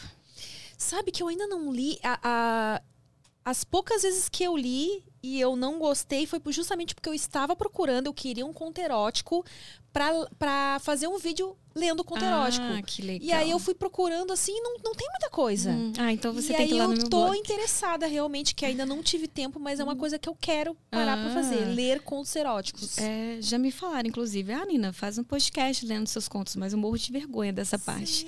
Sério? então, se você quiser, você pode ceder um conto seu, eu leio. Ai, nossa, vai ser maravilhoso. Amy White, White lendo lendo Nina. textos eróticos. Venci na vida de novo, check. Mas é, e nossa. Então, assim, é muito essa coisa de fatia do mercado, né? Porque tem a galera que sempre a tendência vai vídeos dos- dos- dessas rodes- redes sociais. Vou te dar um exemplo. Eu não tenho paciência pra ficar aprendendo coisas nesses videozinhos que faz isso aqui, faz. Cara, eu não tenho. Eu prefiro pegar um texto e ler. É, mas aí, é, mas aí é muito do gosto. Então, É as por isso que eu tô falando, você né? não acha que você tá- acaba filtrando a galera que te É. procura, assim, uma certa É, faixa etária? Exatamente. As pessoas que vão, que gostam de ler, gostam de fantasia na cabeça dela, ela sempre vai ter aquilo ali vai pro conto erótico. Eu já fui muito, eu já li muito contos eróticos. Eu achava os contos eróticos todos horríveis. Mas ainda assim eu lia pela curiosidade, por um tanto de coisa. E quando eu comecei a escrever conto erótico, eu falei, não, quero fazer uma coisa bem elaborada. Então, a galera disse que o conto é bom. Então, por favor, leia depois ah, então que eu vou achar o máximo. procurar, então. No, no seu blog pessoal tem lá? Tem, ninorato.com lá você acha uns contos lá. Ah. Mas tem isso da galera. você- eu vou atingir uma fatia do mercado que, que curte isso. Tanto que quando eu fiz o blog, a galera falava assim: Nossa, você escreve muito bem, você escreve muito bem. Eu escrevi contos eróticos para vender na Amazon. Então eu tenho e-books lá na Amazon só de contos eróticos. Que legal! E por que você não divulga mais Ah, isso? então pronto. Você precisa ter um, um agregador de links lá no seu perfil. É verdade. Pra ficar disponível todos esses... Esses, esses links, né? É. Eu, eu acho que eu tinha, e aí eu andei mexendo na configuração dele, e aquelas coisas que você vai deixando para depois, eu não voltei com o link. Mas tem lá no, na Amazon, eu tenho alguns e-books lá. Olha, menina, não, eu acho que isso tinha que estar na sua rede social. Porque Né? já é algo que eu não sabia, entendeu? Porque eu, pelo menos, eu vejo muito assim, eu, eu pego no perfil da pessoa no Instagram, né? Sempre Uhum, vou olhar os uhum. links que estão lá. É. Então, se ela tem Olha site, que se ela vende alguma coisa, dá, dá, dá. Ah, Procuro olhar os destaques também. Eu sei que muita gente não faz isso, né? Tem preguiça até de ver os destaques, mas pelo menos um link, se lá no link principal tem um agregador de links, eu vou lá olhar o que, a pessoa faz da vida, entendeu? Interessante isso. Vou me atentar a isto. Acho que você pode deixar É. de estar fazendo vendas aí nos seus é? e-books. Perdendo vendas. E é engraçado que eu achei que eu ia ficar rica fazendo isso. Mas por que não? Ainda dá tempo. Sério, eu falei assim, cara, eu vou escrever uns e-books aqui de conto erótico, vou vender pra caramba, vou ficar rica com os negócios. Aí eu fui percebendo que não, não era por aí, né? E lá tem dois, acho que dois ou três livros de contos eróticos e tem o livro que chama Manual do, Manual do Sexo Pago, que eu vou reeditar ele e alterar ele um pouquinho pra colocar ele de novo na, Atualizar. atualizar na plataforma. Mas lá também tem história, não eróticas, mas histórias sobre o- coisas que aconteceram no meu trabalho. Mas eu falo que quando eu estiver encerrando, eu vou fazer um livro com, com todas as histórias que eu não contei no blog. Então tem coisas que eu falo, isso aqui vai pro livro, isso aqui não vai cá. Tem muita coisa, sabe? Mas tem os contos eróticos. Se você falar, Nina, pode mandar uns pra eu ler que eu vou Ah, gostar eu de. quero, eu te mando. Eu vou aproveitar aqui e fazer uma parceria, tô brincando. É, vamos, vamos fazer. Então, Eu mas acho- aí eu, eu me preocupei com isso, justamente com a escrita de fazer um negócio bem feito. Pra não ser aquela coisa muito. Escrachada. É, lá. porque a galera escrevia conto erótico como? Nossa, linda, gostosa, tem uma bunda desse tamanho. Ela chegou, eu tirei a roupa dela, transamos. Ponto. É um negócio assim muito. Aham. Não, eu gosto de contextualizar. Tem coisas assim que é no detalhe que você pega, é o olhar, é o jeito que a pessoa te movimentou, é o toque como você sentiu. Então, essas coisas todas é que vai dando a fantasia. Mas eu acho que um podcast, você lendo os seus O meu contos, conto, porque você tem uma voz muito gostosa. Ah, eu muito acho que obrigada. fazer sucesso. né? Eu acho que se você fosse investir nisso aí, não precisa mostrar o rosto, entendeu? Uhum. Ah, se você pesquisar, eu não vou le- lembrar agora, mas já me, me falaram que é bem simples você gravar um podcast, às vezes até mesmo com um celular, se Uhum. você tiver um bom celular, e subir no Spotify, por exemplo, entendeu? Ah, não é algo legal. assim muito que se precisar altas produções, Muita coisa, né? Então seria interessante, acho que a galera ia curtir. É, é, é. Eu tenho que pensar a eu respeito não devo disso. ter sido a primeira já- que elogiou sua voz. Não. Tem uma voz aí, você tem assim uma voz de apresentadora. e Ah. Você fala calma, tranquila. calminha. É que eu tava nervosa. eu tinha que ir segurando assim. Meu Deus, como isso vai sair na tela? Porque a gente é muito crítico, né, com a gente mesmo. Então É. eu fico preocupadíssima assim, com tudo que tá acontecendo. Eu fico pensando, meu Deus, como é que minha cara tá aparecendo lá? Mas enfim, essa coisa do conto erótico é isso. Eu, eu curto muito, e eu curto muito escrever. Eu, eu o primeiro livro que eu escrevi chama. Nossa, vai dar branco porque eu tô nervosa de novo. Mas, enfim, se vocês acessarem Jogarina Norato lá na Amazon, vai encontrar os livros. E o primeiro livro que eu escrevi, eu acho que eu escrevi uns 10 ou 12 contos. E, cara, só de escrever me excitava muito, muito. Muitas vezes eu parei pra ir fazer uma brincadeira solo. Ah, ele tava escrevendo ali. Ai, meu Deus, eu tô medo disso. Deixa eu dar assim, cara. Muitas vezes. Deixa eu parar, acho que essa história tá interessante. eu vou me divertir um pouco, depois eu volto a escrever. Mas tem muito isso, sabe? Então é legal. Aí o. E tá faltando isso. Porque é aquela coisa, a gente vai fazendo um projeto, você fala assim, não, quero fazer isso, quero fazer isso, quero fazer aquilo. Aí, no caminho você vai se perdendo se você não tiver um foco, né? Uhum. Então, até então, eu tenho ficado nisso. A minha preocupação hoje é a coluna, é outras, o, o, o trabalho, enfim, e os livros foram ficando. Mas é algo que eu quero continuar escrevendo, porque por gostar mesmo. Aí se vender, ok, é lucro. Uhum. Mas não, não dá para ficar rica com e-books. Eu descobri isso quando eu escrevi. E Escritores, de uma forma geral, né, reclamam É. que assim é, É. difícil, né? é, Ganhar a vida escrevendo, É. infelizmente. Paulo Coelho deu sorte. Não, mentira, ele era bom pra caralho. mentira, mentira. Né, Mas enfim, foi- são poucos que chegam lá esse, nesse best-seller. Mas eu quero chegar um dia no best-seller e falar, olha, eu li o livro da Nina. Mas outra coisa também é que a gente só tem autoridade quando você imprime o livro. Quando você faz um livro físico, Uhum. sabe? Então, é, tá, tá aí, né? Ainda é, ainda é É um projeto né? ainda. Tem o livro, Ainda o é. impresso. E, e as pessoas gostam de pegar o livro ali e ler. A, a minha filha fala isso pra mim.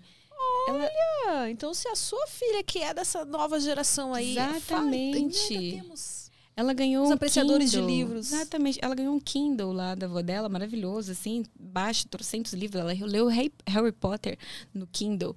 Mas aí se perguntar pra ela, ah, que livro? Ah, eu quero aquele livro lá que tá vendendo em tal loja impresso. Uhum. Ela tá lendo It agora, que é um livro desse tamanho aqui impresso. Nossa. Mas ela prefere o papel. Olha, legal, hein, que ela É. gosta de ler. Ela gosta, mas ela nasceu, a gente tem um livro pra ela. Ah.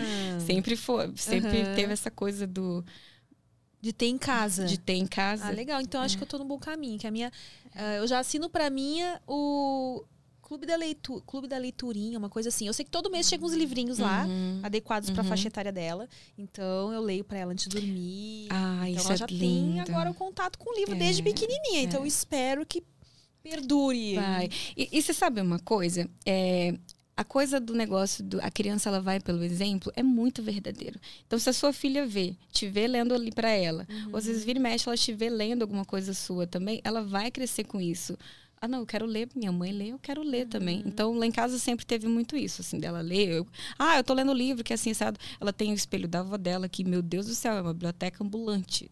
Muito livro, lê muito também. Legal. Então sempre teve esses exemplos em casa e, e cara, hoje eu falo com muito orgulho, assim, minha filha passa mais tempo com um livro na mão do que com um tablet, um Ai, que celular. maravilha. É, mas essa coisa de você estar ali e ler, le- leia mesmo, viu, de verdade. Eu sei que eu não tem nada a ver aqui com. Mas leio, porque eu as melhores recordações que os filhos vão ter dos pais são essas coisinhas assim. Esses detalhezinhos. É né? o ler antes de dormir, é contar uma historinha, é deixar. Eu teve um tempo que eu fazia, quando eu estava cursando direito, eu saía antes da minha filha acordar. Aí eu deixava um bilhetinho para ela, faz a sua tarefa, te amo, com o leitinho dela ali do lado. Oh. Cara, ela guarda os bilhetinhos, ela, sabe, essas lembranças ficam. Então, Aham. ler para os filhos é maravilhoso, recomendo. Eu vou, vou seguir. E eu vi também, eu tava na rádio quando eu tava no Uber. Eu ouvi uma dica muito legal. É. Que era. Eu não lembro que era a pessoa, mas era, não lembro se era psicóloga, se era. E ela falou que, pra quem quer incentivar a leitura nos filhos, ah, principalmente quando são pequenininhos assim, porque criança. Não adianta, gosta de ganhar brinquedo, né? Então, dar o livro, mas não como um presente no lugar de um presente habitual. Tipo, ah, presente de Natal, um livro. Um presente assim, É. à, à toa, entendeu? Ah, não é nenhuma data especial. Olha, filho, o que eu comprei pra você, um livrinho, É. que é um plus, entendeu? Não pra sub- substituir de repente uma coisa que atualmente ela ainda prefere ganhar, né, uma boneca, sei lá. Uhum. Mas é importante realmente ter em casa e, e isso, né? É. Ler E pra aí, criança e tal. E, e inserindo naturalmente esse hábito, né? É, e aí, enfim, é, uma vez uma pessoa falou assim pra mim, é, essa pessoa, vou falar o nome, mas ela falava assim pra mim, ela lê muito, muito, muito, muito, muito. E aí um dia ela tava com um livrinho da Sabrina, lembra uns livrinhos românticos assim? Nossa, sim, a minha mãe gostava desses livros. Sabrina? Lembra então, né? Que era um pornô, cara, que eu li. Então, Era né? só coisas. Cara, você começava aquela historinha romântica ali, e lá no meio do livro tinha um pornozão. Assim, que eu detalhe nunca, mesmo. eu nunca cheguei a ler. É, É tinha uns- mesmo? é um negócio É forte mesmo. É né? erótico. É erótico. Sabrina, aqueles livrinhos assim. Descobrindo que a mãe. pois esses livros eram eróticos. Eu tive acesso a alguns ainda quando era adolescente.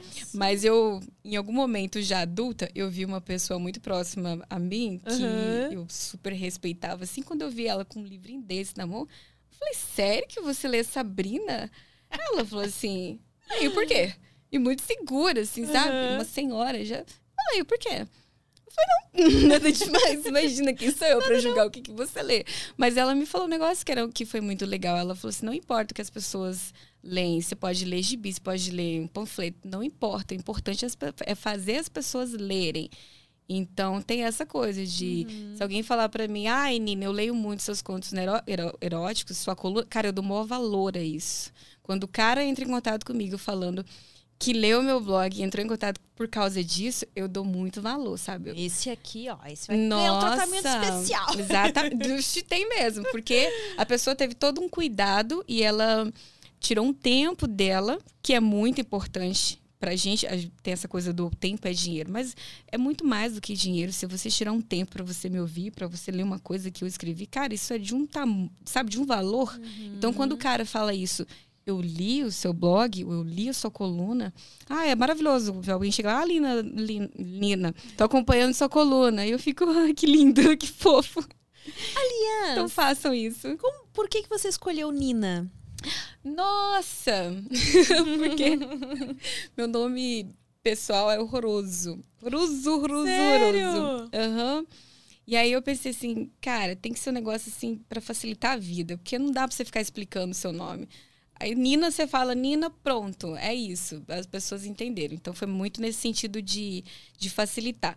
Só que tem uma coisa assim também que ainda que eu saiba escrever, blá blá blá, eu não sei mentir muito. Porque eu tenho muito medo desse negócio de você mente uma coisa aqui, né, daqui a pouco você pega na mentira. Gasta muita energia fazendo isso. Não tenho paciência. Então eu gosto das coisas assim, o mais próximo do verdadeiro possível. Aham. Então o Nina, ele veio de algo próximo do meu nome, do meu nome verdadeiro. E por que, que você mudou o sobrenome? Nossa, olha eu batendo aqui. É, eu tô É, batendo também. não deu nada aí, não, né? Porque o honorato era da minha avó. E aí, quando a minha família descobriu, Hum. olharam assim: "Ah, precisa mudar esse nome. Precisa mudar. Mas esse negócio do honorato foi meio que uma birra, sabe? Porque o que acontece? Meu nome pessoal veio da minha avó, que é um nome antigo. E eu sempre tive muita birra com isso. Eu falei, ah, já que eu tenho o primeiro nome, eu vou pegar o sobrenome dela lá e pronto, fazer jus, né? Aí eu Uhum. peguei o honorato. Que era diferente, era diferente. Aham, realmente é aí, um sobrenome não é comum, diferente. né? Aí quando as minhas tias descobriram, eu não tenho mais mãe nem pai, mas quando as minhas tias descobriram, uma delas falou: "Eu só vou te pedir pra você mudar o nome, tirar o nome da minha mãe". Falei: "OK". Mas eu já suspeitava que isso fosse acontecer, sabe? Hum. Tava preparada. Aí eu coloquei SAG, que é as iniciais do meu nome verdadeiro. Olha, então tem vários aí. Olha as Histórias. Eu falo. associações. associações. Eu não sei mentir muita coisa, não. Eu, eu- Sabe aquelas mentirinhas que vocês. É, SAG. E é, É, diferente. Não tem ninguém com esse nome. Eu falei. Não dá pra você mudar. Ah, mas de- deve ter ficado bem conhecido já, né? O, o seu site, por exemplo, que tem lá. ó. O honorato? É. Então, é, Porque era... de repente mudar o. Que você compra o domínio, né? Compro. Repente trocar. Então, lá eu preciso trocar. Na verdade, era pra ter trocado esse mês, porque o domínio venceu. Aí eu acessei, inclusive, o e-mail essa semana. Foi debitado na sua fatura, o domínio e tal. Aí eu vi que já, enfim, já foi. Esse domínio honorato tá pago de novo, Aham. sabe? Mas eu vou mexer nisso, ele vai mudar. Ou de repente criar um, um- um novo site mesmo e ir passando aos poucos pro novo, né? Ah, é muito trabalho. Tem muito trabalho, porque são sérios, acho que tem mais de 200 textos lá. E o que eu gosto é o registro dos comentários da galera. Ah, Porque isso é muito deve ser rico. legal também. É, isso é muito rico. Tem gente lá que me acompanhou lá, né, 2017, 2018. Tipo, antigamente tinha uma galera portuguesa que me acompanhava. Os portugueses são safadinhos também, Ah. sabia disso? Eles gostam de uns contos eróticos, eles gostam de escrever também. Conheci, muito portu... Conheci muitos portugueses que tinham, os contos, que tinham sites eróticos, Aham. é, de contos, poemas eróticos. Então tem todo o comentário dessa galera que era isso que eu não queria perder. Quando eu fiz, eu mudei do. Eu tinha aquele blog post Ah, sei. quando eu fiz Aham. a, a mudança pro domínio, eu falei pro cara que fez o site, eu falei, pelo amor de Deus, eu não quero perder o, os comentários e tal. Aí foi um jeito de, de continuar. Mas eu preciso dar uma arrumada nele, acrescentar umas coisas. aí fica legal. E aí, o que, que você gravou lá pro. Você tá há uma semana mais ou menos aqui, né? É. É a eu- primeira vez que você vem pra São Paulo que eu vi que você É. curtiu a cidade, né? Ah, eu vi bastante pontos turísticos, foi bem interessante. É, gostei das fotinhas lá no Insta. É, turista empolgada, né?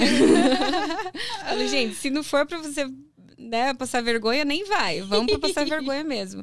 É, eu nunca tinha vindo pra São Paulo, mas uma coisa assim que eu achei muito interessante é. Eu já, eu já atendi muito paulista lá na capital. Muito Ah, paulista é? vai pra lá fazer negócio. E ah, aí, é verdade, é uma cidade assim bem, né? É, e aí nesses paulistas que vão pra lá, você, você paulista é uma galera muito educada e eu tô impressionada com isso porque eu ficava pensando assim, eu gosto de atender paulistas porque eles são educados. E eu vim pra cá e eu percebi exatamente isso, que a galera realmente é educada. Ó, os paulistas estão mandando bem, É, então, hein? super, super mandando bem. E nós ficamos gravando essa semana, de segunda até quinta-feira agora, a próxima temporada de vídeos lá do canal do YouTube. E Quantos aí, vídeos foram? Nossa, foram muitos. Mais de 20 vídeos, Nossa! que é a temporada mesmo. E nessa temporada me convidaram, ah, vem como convidada especial. Porque normalmente são as embaixadoras que fazem as temporadas, né? A Kelly Medeiros, que teve aqui. Uhum. Sim, Uma um fofa, um amor, beijo uma pra ela. fofa mesmo. a Lola e a Vicky. E aí me convidaram, ah, vem, né, aceita, topa participar? Eu falei, gente, ganhei, zerei a vida participando desse negócio. É sério, fiquei muito feliz. E aí eu vim, ficamos a semana toda gravando os vídeos. Vai ter conteúdo. Cara, eu, sou puxa-saco, pode falar.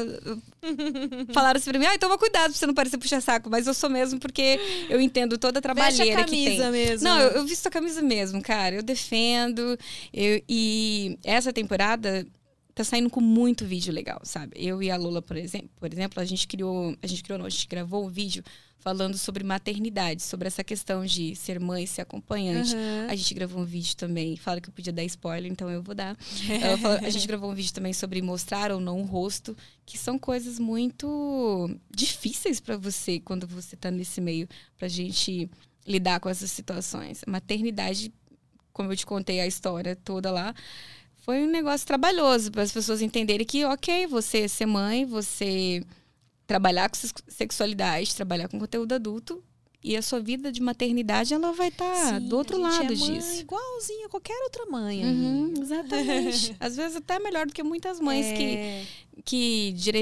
enfim, que terceiriza a criação dos filhos. Uhum. Então, o, o vídeo tá muito legal. O outro vídeo, assim, que me. E, e fazer esse vídeo com a Lula foi. para mim, foi. eu- antes gente gravar o vídeo.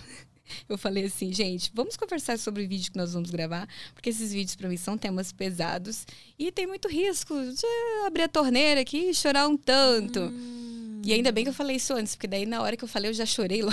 Ai, já... chorei um monte. Você é emotiva?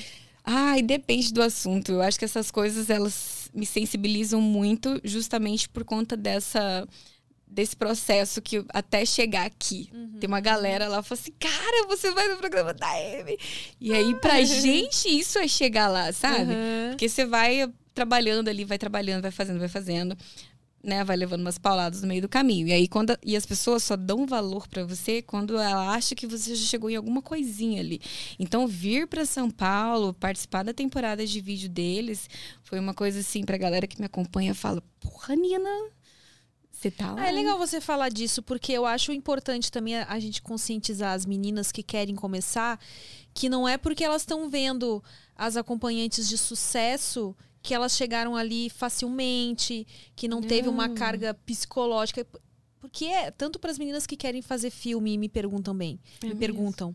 Eu sempre falo, gente, tem que saber se você está preparada psicologicamente, porque nós duas temos isso em comum. A gente começou tarde nesse meio, né? Eu Uhum. tenho 40, eu comecei a fazer filmes, eu tinha já uns 34 para 35.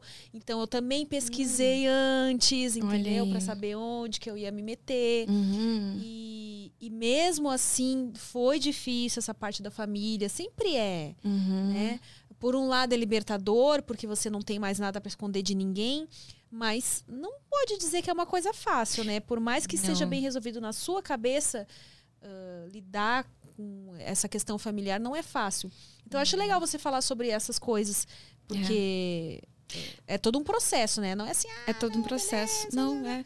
Mas me perguntaram isso lá no. A gente passou essa semana toda ali com a equipe, com as embaixadoras e com a equipe. E em algum momento me perguntaram o que, que você tá achando. Eu falei, tô achando que eu venci na vida. Era só isso que eu precisava. Mas é, todo esse processo para chegar lá realmente foi uma coisa assim que. Eu gostava de criar conteúdo, então quando eu tive que tirar todos os meus vídeos do ar, foi difícil, sabe? Foi, foi difícil, mas eu, aquele momento eu precisava priorizar minha filha. Então toda a minha movimentação foi pela circunstância dela, para proteger ela. Porque eu não sabia como que isso ia ser visto dentro do processo. E foi visto da pior forma possível. Pior forma possível. Mas as- o que eu penso assim, as meninas elas têm que ter consciência hoje em dia que muita gente vem pela coisa rápida, pela a ideia errada de que é, é fácil. E não é fácil. É muito difícil. É muito difícil. Se no dia a É, dia... pode até ser rápido, mas também o rápido. rápido, se você não tiver bem, vai Exata- rápido também. Exatamente. Porque é um rápido. dinheiro que tá entrando ali que, nossa, eu nunca vi esse dinheiro na minha vida antes. Mas se você não se programar, não, não estiver preparada, ele muito. também vai embora muito rápido. Muito. E no início eu vejo as meninas assim que falando que no início, quando elas começam a ganhar muito dinheiro, não foi o meu caso de verdade, porque eu já era uma mãe de família. Eu não, eu não, não teve essa, essa coisa de ter o luxo de gastar com, ah, eu vou pra balada, vou gastar com roupa. Eu não tive isso porque eu já era mãe, eu já era dona da minha casa, então eu tinha que proporcionar toda uma estrutura confortável para minha filha. Então fui para esse lado, sabe? Mas, mas eu também já entrei com a maturidade. Muitas meninas que começam muito cedo têm isso, se deslumbram com a coisa de que é fácil, é rápido. É fácil não, mas é rápido. Só que hoje em dia você tem muita competitividade no mercado. Então, quando você inicia, você é novidade. Então, você ganha muito dinheiro. Quando, daí, depois de um tempo, você vai percebendo que a coisa não é muito por aí. Como eu já estou há quatro anos e meio, eu sempre falo assim para as meninas, ó, início você pode até ganhar muito dinheiro, mas você vai cuidando porque ao longo do ano você vai percebendo que tem que tem meses que ok, por exemplo, próximo véspera de feriado é muito ruim, muito ruim. É, vão viajar com a família. Exatamente, a galera tá com a família, tá guardando dinheiro para gastar com a família. Ahn, aí tem umas variações assim durante o mês também, que a gente percebe que, o- que o movimento vai ficando fraco. Mas, por exemplo, durante o, o início do ano também, de janeiro até início de março, são meses fracos nesse setor. A galera sabe? tá viajando, Igual né? pra todo mundo, na Tem que comprar verdade. material escolar Tem que comprar material escolar, tem que pagar IP, IPVA, tem que pagar um monte de coisa. Então, realmente dá uma. Então, o ideal é guardar um dinheirinho para Tem nessas que guardar, fases tem que. né, de baixa, assim. Um exemplo, quando aconteceu a pandemia, a galera que não tinha uma reserva para passar uns meses ali sofreu, sabe? Porque ou você vai, enfim, ou você vai tentar outras coisas, ou você vai arriscar. Overstock's Red Tag Sale is here and the hunt is on. Bring home all your cozy, cold weather favorites at clearance prices. Deep discounts on winter's best sellers couldn't come at a better time. Warm up with hot deals on bedding and mattresses. Plus, save big on storage and home improvement for a fresh start on a new year. Spot the red tag at Overstock to make your dream home come true. A sua saúde. E teve muita gente arriscando a saúde. E, e assim, não julgo, porque cada um sabe dos boletos que tem, do que, que tem para pagar, então ok. Mas precisa fazer essa. Essa. Ter essa- planejamento, esse né? planejamento financeiro para isso. Porque hoje você está aqui, você também está trabalhando. Amanhã, se você não tiver um plano de saúde, se te acontece alguma coisa, você fica parada aí uma, duas semanas sem trabalhar. É. Então, essa questão é complicada. Não, não dá para se deslumbrar. E eu sempre bato muito nessa tecla de que é, o preparo emocional, sabe? Porque você vai ouvir as coisas da sociedade. Se a gente se blinda para isso, se você tem foco que você quer, beleza, o que eu quero? Eu quero pagar as contas, quero comprar um carro, quero pagar minha faculdade. Você mira nisso e, e vai trabalhando. Mas tem coisas dentro do, do, do quarto que pode acontecer que está fora do seu. A, gente não tem controle de tudo. Então você tem que estar preparado para umas coisas. tanto boas quanto ruins. Uhum. Da, comigo nunca aconteceu nenhuma situação assim que me causasse muito medo. Mas eu já ouvi minhas am amigas contando que já teve situações assim. Recentemente, vou te dar um exemplo. Tá inclusive lá no, no, no blog. Eu fiz uma entrevista com a, com a embaixadora, com a Vicky.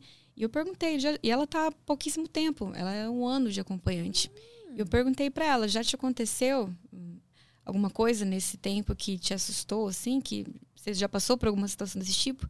E ela falou que recentemente, assim, no dia que eu perguntei que eu fiz a entrevista com ela, um, acho que é dali um ou dois dias depois aconteceu uma situação chata com ela que o cara fez uma agressão física nela.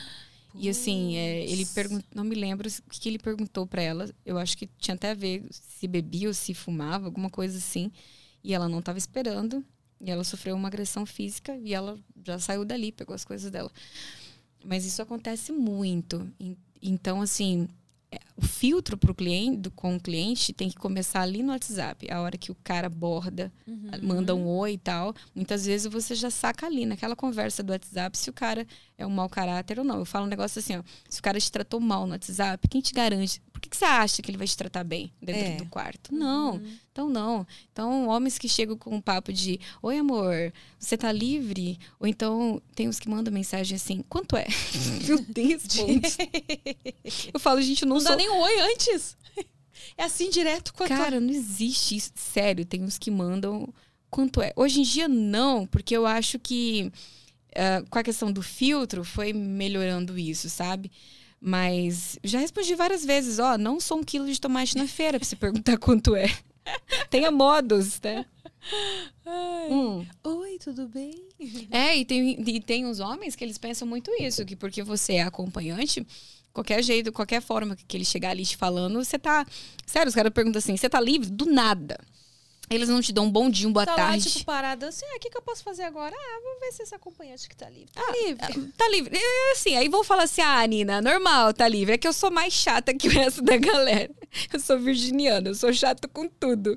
Então eu faço negócio assim, tá livre, eu já nem respondo, porque um cara que, tá, que tem esse tipo de linguajar, ele não vai saber conversar comigo. E essa coisa de ter uma boa conversa, de ter um bom momento, é uma coisa que eu prezo, de verdade as minhas memórias de trabalho estão ali. Eu tenho que zelar por essas memórias. Uhum. Então, essa coisa da pessoa saber me abordar com educação, sabe? Saber realmente que é comigo que ele quer sair.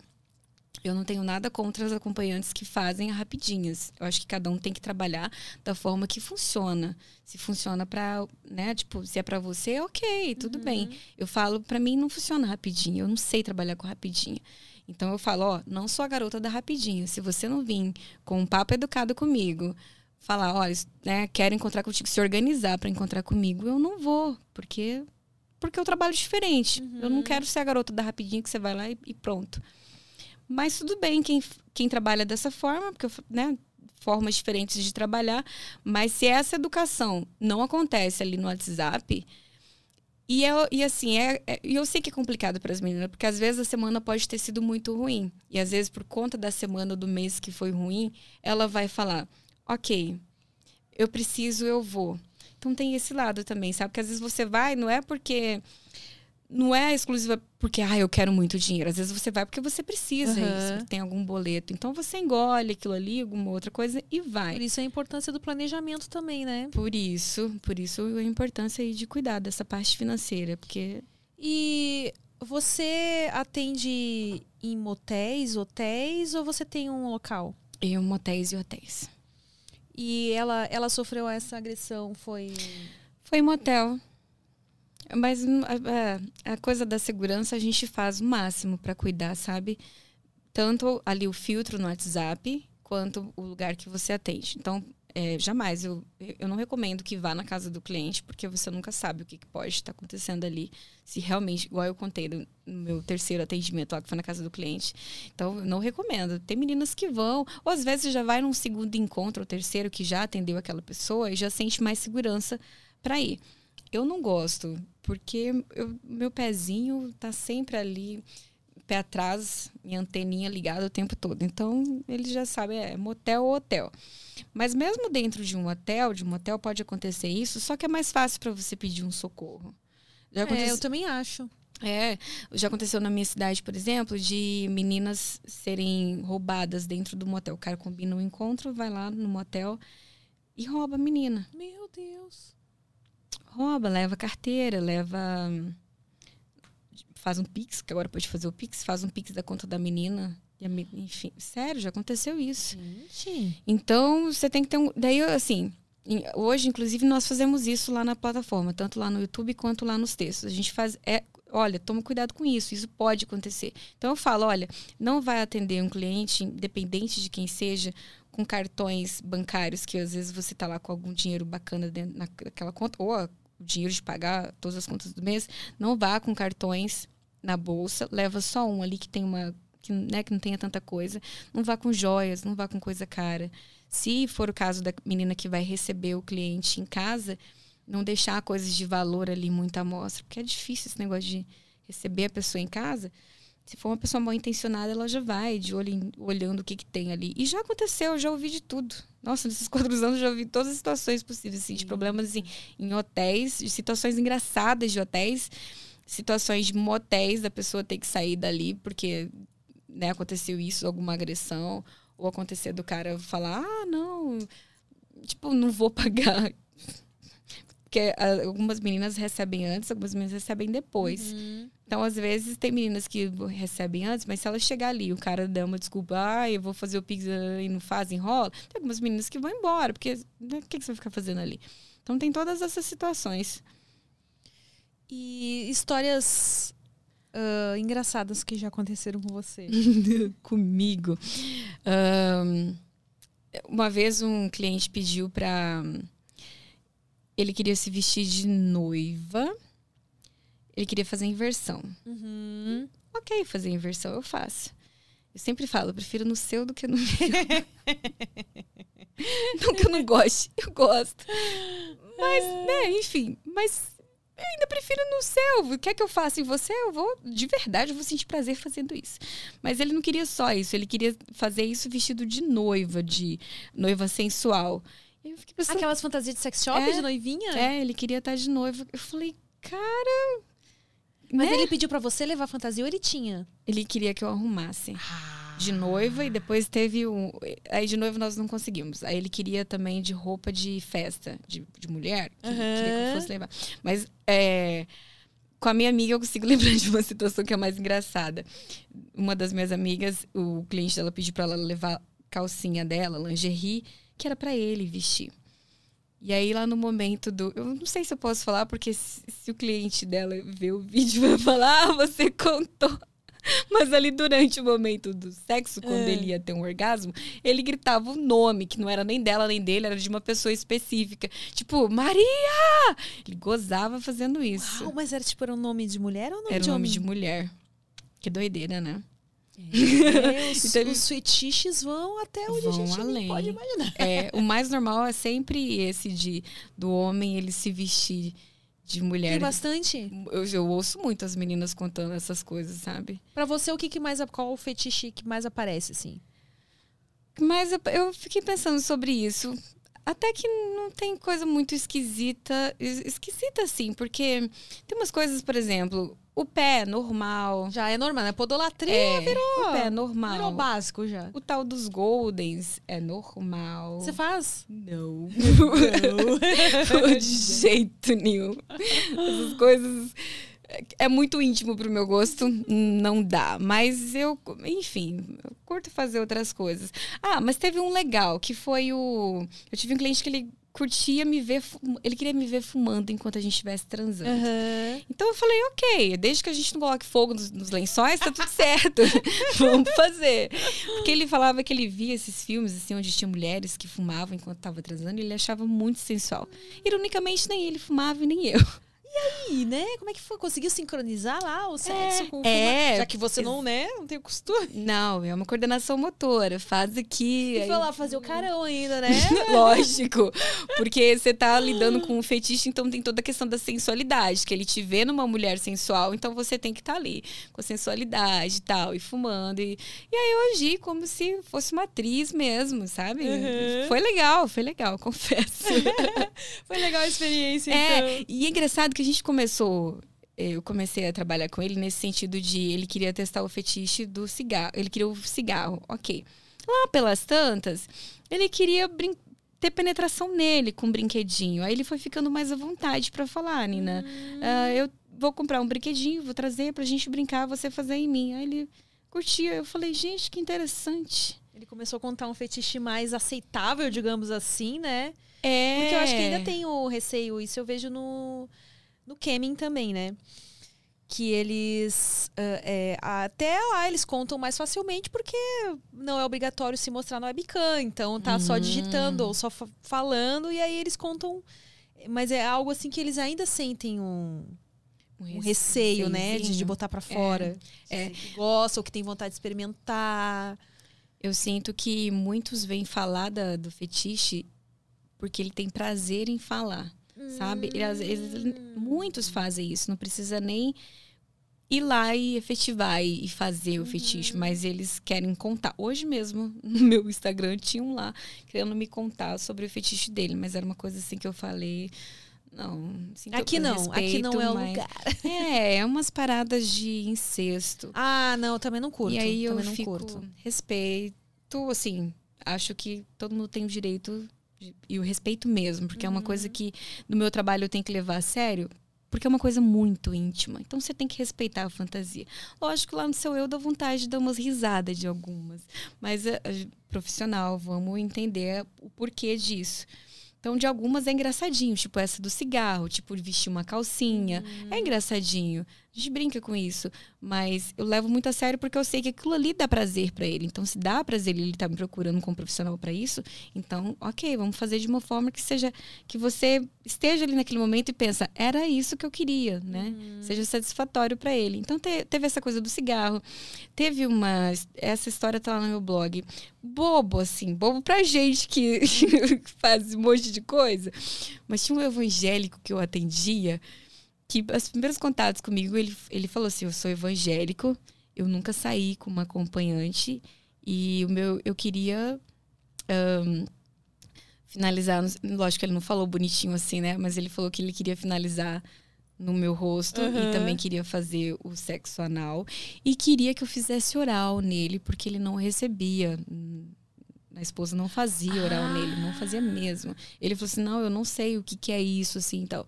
E ele, e, e, assim, você percebe, depois de um tempo na profissão, a gente saca o que, que é conversa, o que, que é jogadinha, sabe? A gente percebe essas coisas. Uhum. E o dele realmente era uma coisa que eram umas falas inocentes que você percebia que ele não tinha tido aquilo. Uhum. E, e, eu atendo ele até hoje. São quatro anos, vira e mexe sempre que ele tá lá em Cuiabá, ele uhum. manda uma mensagem. E aí eu escrevi sobre ele no blog, porque a, o fetiche, a coisa que ele queria era isso. Ele queria que fizesse oral nele e que deixasse finalizar ali no rosto, coisas assim. E para ele isso foi uau. Uau, E, e para muitos é. Uhum. Pra, gente, pra gente que lida com isso, fala assim, mas é uma coisa tão normal você finalizar ali no rosto, na boca, em qualquer outra parte uhum. do corpo. E para alguns homens ainda é tipo, nossa, nunca deixaram fazer isso. Então, sabe, e é legal. Eu acho de legal, assim, poder proporcionar essas coisas Você gosta cara. de... Ah, eu gosto. Por isso que eu falo assim, cara, eu, eu gosto mesmo do que ali, eu faço. né, na memória deles. é, depois. fica. Esse daí, ele... E é engraçado que teve uma situação com esse esse e um outro, da gente estar tá ali, ele foi. Ele foi saindo comigo, não era constante, assim, não era sempre, sempre que ele tinha oportunidade, ele vinha. Engraçado que ele saiu comigo a primeira vez e ele falou: é a primeira vez que eu saio com acompanhante. Uhum. Aí quando ele foi, ele quis uma segunda e eu não podia. Aí ele falou assim: Ah, Nina, então eu vou tentar uma outra moça aqui. Eu falei: Ó, você só toma cuidado, que não vai ser todas as garotas que têm essa paciência para fazer assim. Então pode ser que você encontre umas situações aí diferentes. Tá bom? Tá bom. Aí ele foi e chamou outra garota. E, hum. nossa senhora. Ele falou: Olha, cheguei, estacionei dentro da, garagem, da garagem do motel, já queria voltar para casa. Eita. Porque ele marcou com ela antes dele chegar, antes da hora do atendimento, ela já tava falando assim, eu tô aqui te esperando, vem logo. Eita, ela que tava cobrando ele. ela já. tava com pressa. E aí ela foi fumando, ela já chegou no motel fumando, chegou lá no motel, e aí, o que nós vamos comer? Nossa. É sério que eu fico sem acreditar nas coisas que a gente escuta. Porque eles contam muitas ah, coisas eles pra gente. muito Eles pra, pra você também de, de- das colegas, Nossa, da mulher. demais, demais. É- É mais normal ele contar das, das colegas, assim, que, que É. as garotas fazem, sabe? Inúmeras vezes eu já ouvi que eles pedi, é, pagaram a menina, mas falou, ok, pode ir embora, porque você não é a pessoa da foto. Hum. Teve muito isso, muito. Eu fico pensando, como é que você vende uma coisa que você não pode entregar? Sabe? Eu também fico pensando, tem Não, que ter você passa muita de vergonha. pau, assim, né? Pra Exatamente. postar uma foto lá Exatamente. totalmente diferente do que você é. Que é, e chega Será que lá. A pessoa vai te ver pessoalmente aí, vai. É, e tem umas que são danadinhas. Elas realmente fazem isso. Às vezes não pode atender, tá atendendo um cliente aqui, manda uma colega. Cara, assim, ó. É sério, fazem. Eu já escutei isso de cliente falando. Passada. Ele falou, cara, eu vi uma loira lá, chegou uma morena, eu falei, não é você. Mas será que não é agência daí? Porque tem agência não, também, né? não, porque antigamente, isso mais antigamente, assim, como não tinha muito essa coisa de verificação e tal, então realmente tinha garotas que faziam isso. Às vezes ela estava muito ocupada, ele estava com um cliente já, Aham. e para não perder, vai lá, amiga, divide e bora, entendeu? Faziam isso mesmo, já ouvi. Vai lá, é, se é. der certo, deu. Se não É. der, colar, colou. Se não colar. Exatamente. Eu já ouvi isso tanto de, de algumas meninas assim, quanto de cliente me falando: olha, não era a pessoa que chegou lá.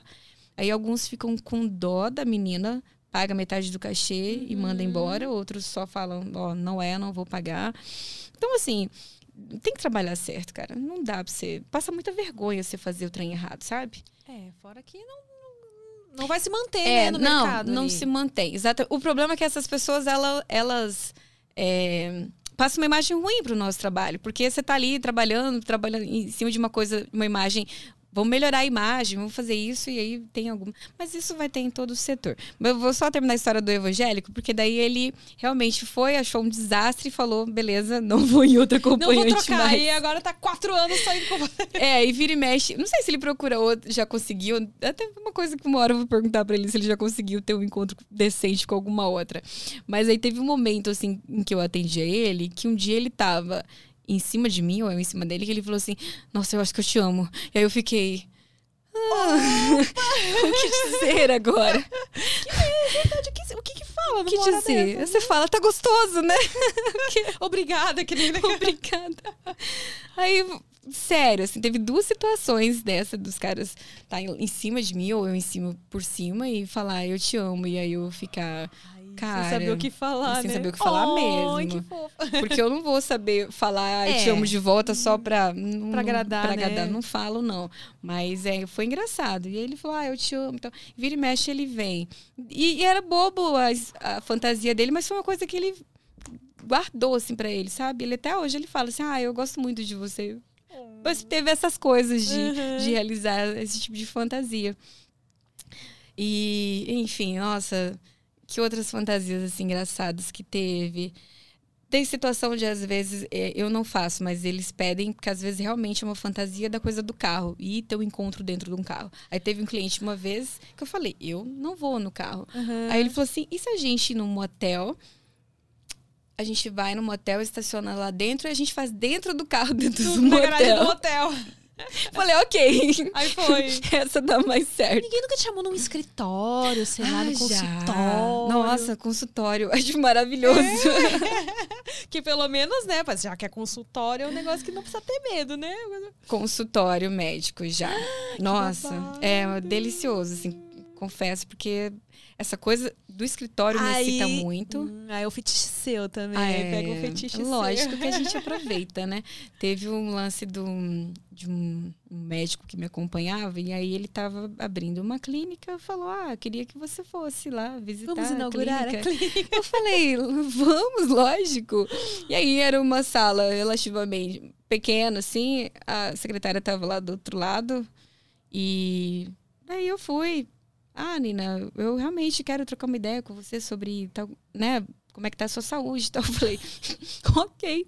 Bem sério. É, às vezes isso fazia parte mesmo da fantasia dele. Ele falou, não, vamos realmente ver como é que tá a sua saúde e tal. Mas foi realmente isso. Eu fui entendendo ao longo do processo que na cabeça dele ele foi criando essa historinha. A, né, a paciente que vem, aí Aham. consulta, aí vai medir coração, essas coisas, e a coisa vai evoluindo. fez pro-? Foi, Foi. Ah, precisa chegar a blusa ele era pra o quê? cá. Clínico geral? Tipo isso. tipo isso. E aí as coisas foram evoluindo até chegar no sexo. E a secretária do outro lado da porta. E aí? Foi legal, cara. Eu adorei. Foi legal mesmo. Então, a gente, lógico, tem que aproveitar. Cara, eu falo que assim, ó, é, o SEG, as pessoas só têm problema com, com, com a profissão, com essas com fetiche, com o trabalho de um de- né, de conteúdo adulto, quando você é mal resolvido sexualmente. Porque as pessoas que veem o sexo como uma coisa boa, ele vai achar tudo legal, tudo ótimo, porque é bem resolvido sexualmente. Então, se você gosta de sexo, tudo relacionado a sexo, dentro dos limites, você vai falar, ok, você vai curtir. Então, eu acho que é isso. Ainda que eu esteja lá no meu trabalho, às vezes você entra na fantasia do cara e você se diverte. E eu me Uhum. permito muito isso, sabe? Eu acho que de cada encontro, assim, é, às vezes se a pessoa não, te agra- não é o seu tipo fisicamente, mas às vezes a pessoa é muito inteligente, ou às vezes a pessoa é muito carinhosa, ou às vezes a pessoa te tratou com uma educação, assim, que você fala, caramba, é legal ser tratada desse jeito. Uhum. Eu tive um, um cliente que ele. Um dia ele alugou a suíte mais cara de um dos melhores motéis lá na minha cidade e me chamou. Ahn, eu falei, estamos esperando mais gente? Porque ele não tinha conversado nada comigo. E ele era muito certinho, assim, sabe? Muito objetivo. Ele falou assim: não, eu só queria é, conhecer essa suíte com você. E aí eu fiquei, meu Deus. Oh, que fofo. Uhum. E assim, pro meu azar, ele era lindo. Lindo, lindo, lindo.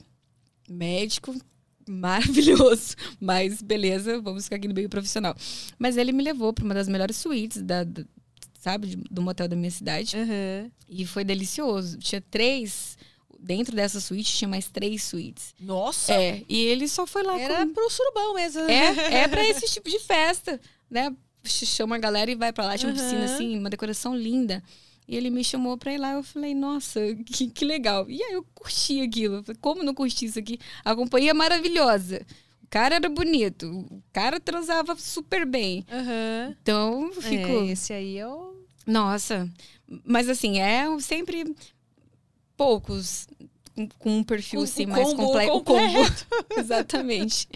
Mas um ou outro sempre dá pra tirar umas coisas legais, assim, de você. E às vezes só o fato do de você escutar a história. Sabe uma coisa que é legal? Muitos clientes meus que fazem viagens internacionais, eles ficam me contando sobre, ah, você vai lá no Louvre, tal coisa. nananana. E, cara, você vai viajando naquilo ali junto. Então, às vezes, você aprende coisas que você não. Sabe? Dá pra tirar sempre algo útil, então. né? Ah, eu, eu um sempre acho que dá. É, eu falo que a gente sempre aprende as coisas, a gente sempre aprende como fazer ou como não fazer. Se uma situação é boa, você aprende como fazer. Se uma situação é ruim, você aprende como não fazer, né? É verdade. E aí por aí vai. É só uma questão de você ter esses dois olhares muito atento para as coisas. E tem muito novinho que te procura? Muito, muito, de verdade, sabe? Eu, eu não sei o que que eles. É porque tem a coisa do tal do MILF, né? Tem, né? Aí eu acho que vai muito nessa coisa da fantasia da mulher mais velha. E eu não gosto de atender. Não. Mas não descarta. Uhum. Descarta? Chega a descartar quando fala que é. Sim. Ai, Eu- tira minha virgindade, sei lá. Não, de jeito nenhum. Eu já tive uma experiência já como acompanhante. Tirando a virgindade. de- Eu não gosto do termo tirar a virgindade, mas enfim, eu fui a primeira relação dele e foi horrível. É. Horrível, porque. Ah, eu não sei te explicar. Eu acho que vai muito. Assim, quer dizer, eu sei te explicar, mas é aquela coisa assim. Primeira, os homens têm essa cultura de, primeira vez, ser com uma garota de programa, com uma acompanhante. E não deve ser assim. Eu acho que a experiência ela tem que ser. Você tem que ser curtida de uma coisa. Curtir mesmo. Porque se você. Não é só pra tirar, tirar o negócio como se Não, fosse só né, uma fazer. coisa ruim. Meu Deus, não É. aguento mais ser virgem, deixa eu me livrar disso aqui. Né? Mas tem mesmo. Pouquíssimo tempo atrás, alguém me procurou exatamente com esse discurso, falando assim, ah, Nina, até hoje eu não fiz com ninguém, meus amigos ficam me zoando, eu preciso muito fazer logo pra parar de me zoar. E de verdade, assim, eu não acho que seja uma coisa legal, sabe? Já teve muito essa cultura do pai levar o filho num, né, Puteiro. num puteiro, num bordel, pro cara fazer a primeira vez. Hoje mesmo alguém me contou, ah, minha primeira vez foi com uma prostituta. Eu falei, "Hum, então tá. Sinto muito, né? Sinto muito. Não, não, Primeira vai, vez, né? Tem que se permitir ter outras coisas, porque tem essa cobrança em cima do homem também. Que eles têm que ser aquela coisa potente, já saber o que, que tá fazendo na cama. E na Uhum. verdade, não. Tem gente que chega com 50, 60 anos e ainda não sabe o que, que tá fazendo na cama. Não é? É sério, vem uns, uns clientes que eu falo. E.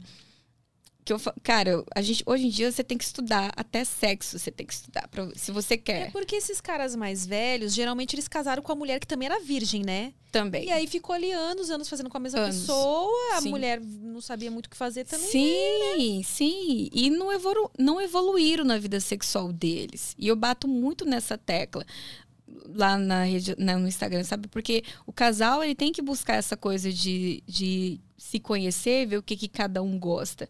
Mas vem uns, uns clientes assim, eu- tenho limitação mesmo. Eu só atendo a partir dos 28 anos. Ah, é? Sério? Não. Não. Os novinhos choram agora. Não gosto. Os novinhos que estão vendo choram. Tem- eu já abri algumas exceções, algumas eu me arrependi. Eu falo, é por isso que eu não atendo. Eu não curto a coisa. Só reforçou. Só reforçou, eu falei, ok, é isso mesmo. Teve algumas exceções que eu abri que foi legal, foi legal, mas a maioria das vezes não é, porque eles, eles têm essa ideia de que se ele vai encontrar com uma acompanhante, nós vamos entrar no quarto, eu vou tirar a roupa, e ele vai Ficar uma hora só metendo, metendo. até a coisa. Não, beleza, falta cinco minutos, eu acho que eu vou terminar agora. é tipo isso. Sabe? Não dá, tem que ser uma coisa prazerosa. Aham. Aí, Você tá pagando, e eu acho que justamente por você estar pagando, é que você tem que aproveitar, mas aproveitar de uma forma gostosa. Já, já teve cliente assim de eu atender que você percebia que o cara tava transando com ele mesmo. O cara tá lá em cima de mim, tá, tá, tá, tá, tá aí olhando pro abdominal dele, pro pênis, aquele pau tá grande mesmo. Aí eu fico tipo, tá, né? Vamos nessa então. É o seu momento, aproveita. Ah, brilha! Tipo isso. Mas aí eu tenho uma limitação de 28 anos a 55, 60, no máximo 65. Porque o problema do, do pessoal mais velho não é nem a, não é a questão da idade. Eu, particularmente, não gosto de atender pessoas mais velhas, porque eu tenho algumas traumas da, de, de infância, sabe? Aham. Então eu falo, beleza, aqui é o meu limite. Então eu não atendo. Mas tem um pessoal assim mais velho que eles não sabem como tocar. E é exatamente isso que você falou. Porque ele cresceu, às vezes, com a esposa, né? Namorou a esposa assim logo de cara. E os dois ficaram ali nunca. Até porque não se falava disso antigamente. Essa coisa de educação sexual é uma coisa muito, muito recente. E ambos não sabiam como conversar. Até hoje, a maior, na verdade, a maior dificuldade dos casais é exatamente isso. Eles não sabem, eles não têm linguagem para esse tipo de assunto, eles não sabem conversar. Muitas vezes eu já ouvi cliente falando assim para mim: Ô Nina, ensina minha esposa a fazer sexo oral. Como que, como que faz para eu ensinar, para eu falar para ela que do jeito que eu gosto? Porque às vezes ele fica com medo dele magoar, porque às vezes ela vai explodir, ou porque às vezes ela vai achar que ele tava com outra pessoa e gostou mais do dela, e agora ele, ele quer igual. Ela vai pensar trocentas coisas Sim, na é. cabeça a gente dela. sabe como é que é, né? A gente pensa, é porque a gente é mulher, a gente vai contar umas histórias ali e vai falar, por que que tá me pedindo isso agora? Eu lembro que teve uma situação quando eu nem era. quando eu só namorava e eu tava traindo meu namoradinho com o outro lá, eu já tinha experimentado umas posições diferentes. Aí eu fiz na mesa uma vez, e aí eu falei, caraca, eu quero fazer isso com meu namorado. E aí eu falei pra ele, um dia a gente tava lá transando, eu falei assim, ah, vamos fazer assim. Aí ele parou o sexo e falou assim. Onde você aprendeu isso? Ai, ai, ai. Como é que você explica como é que você aprendeu isso? Ah, ali numa revista. É, né? Então tem isso, essa coisa da educação sexual, ela é muito recente mesmo para as pessoas.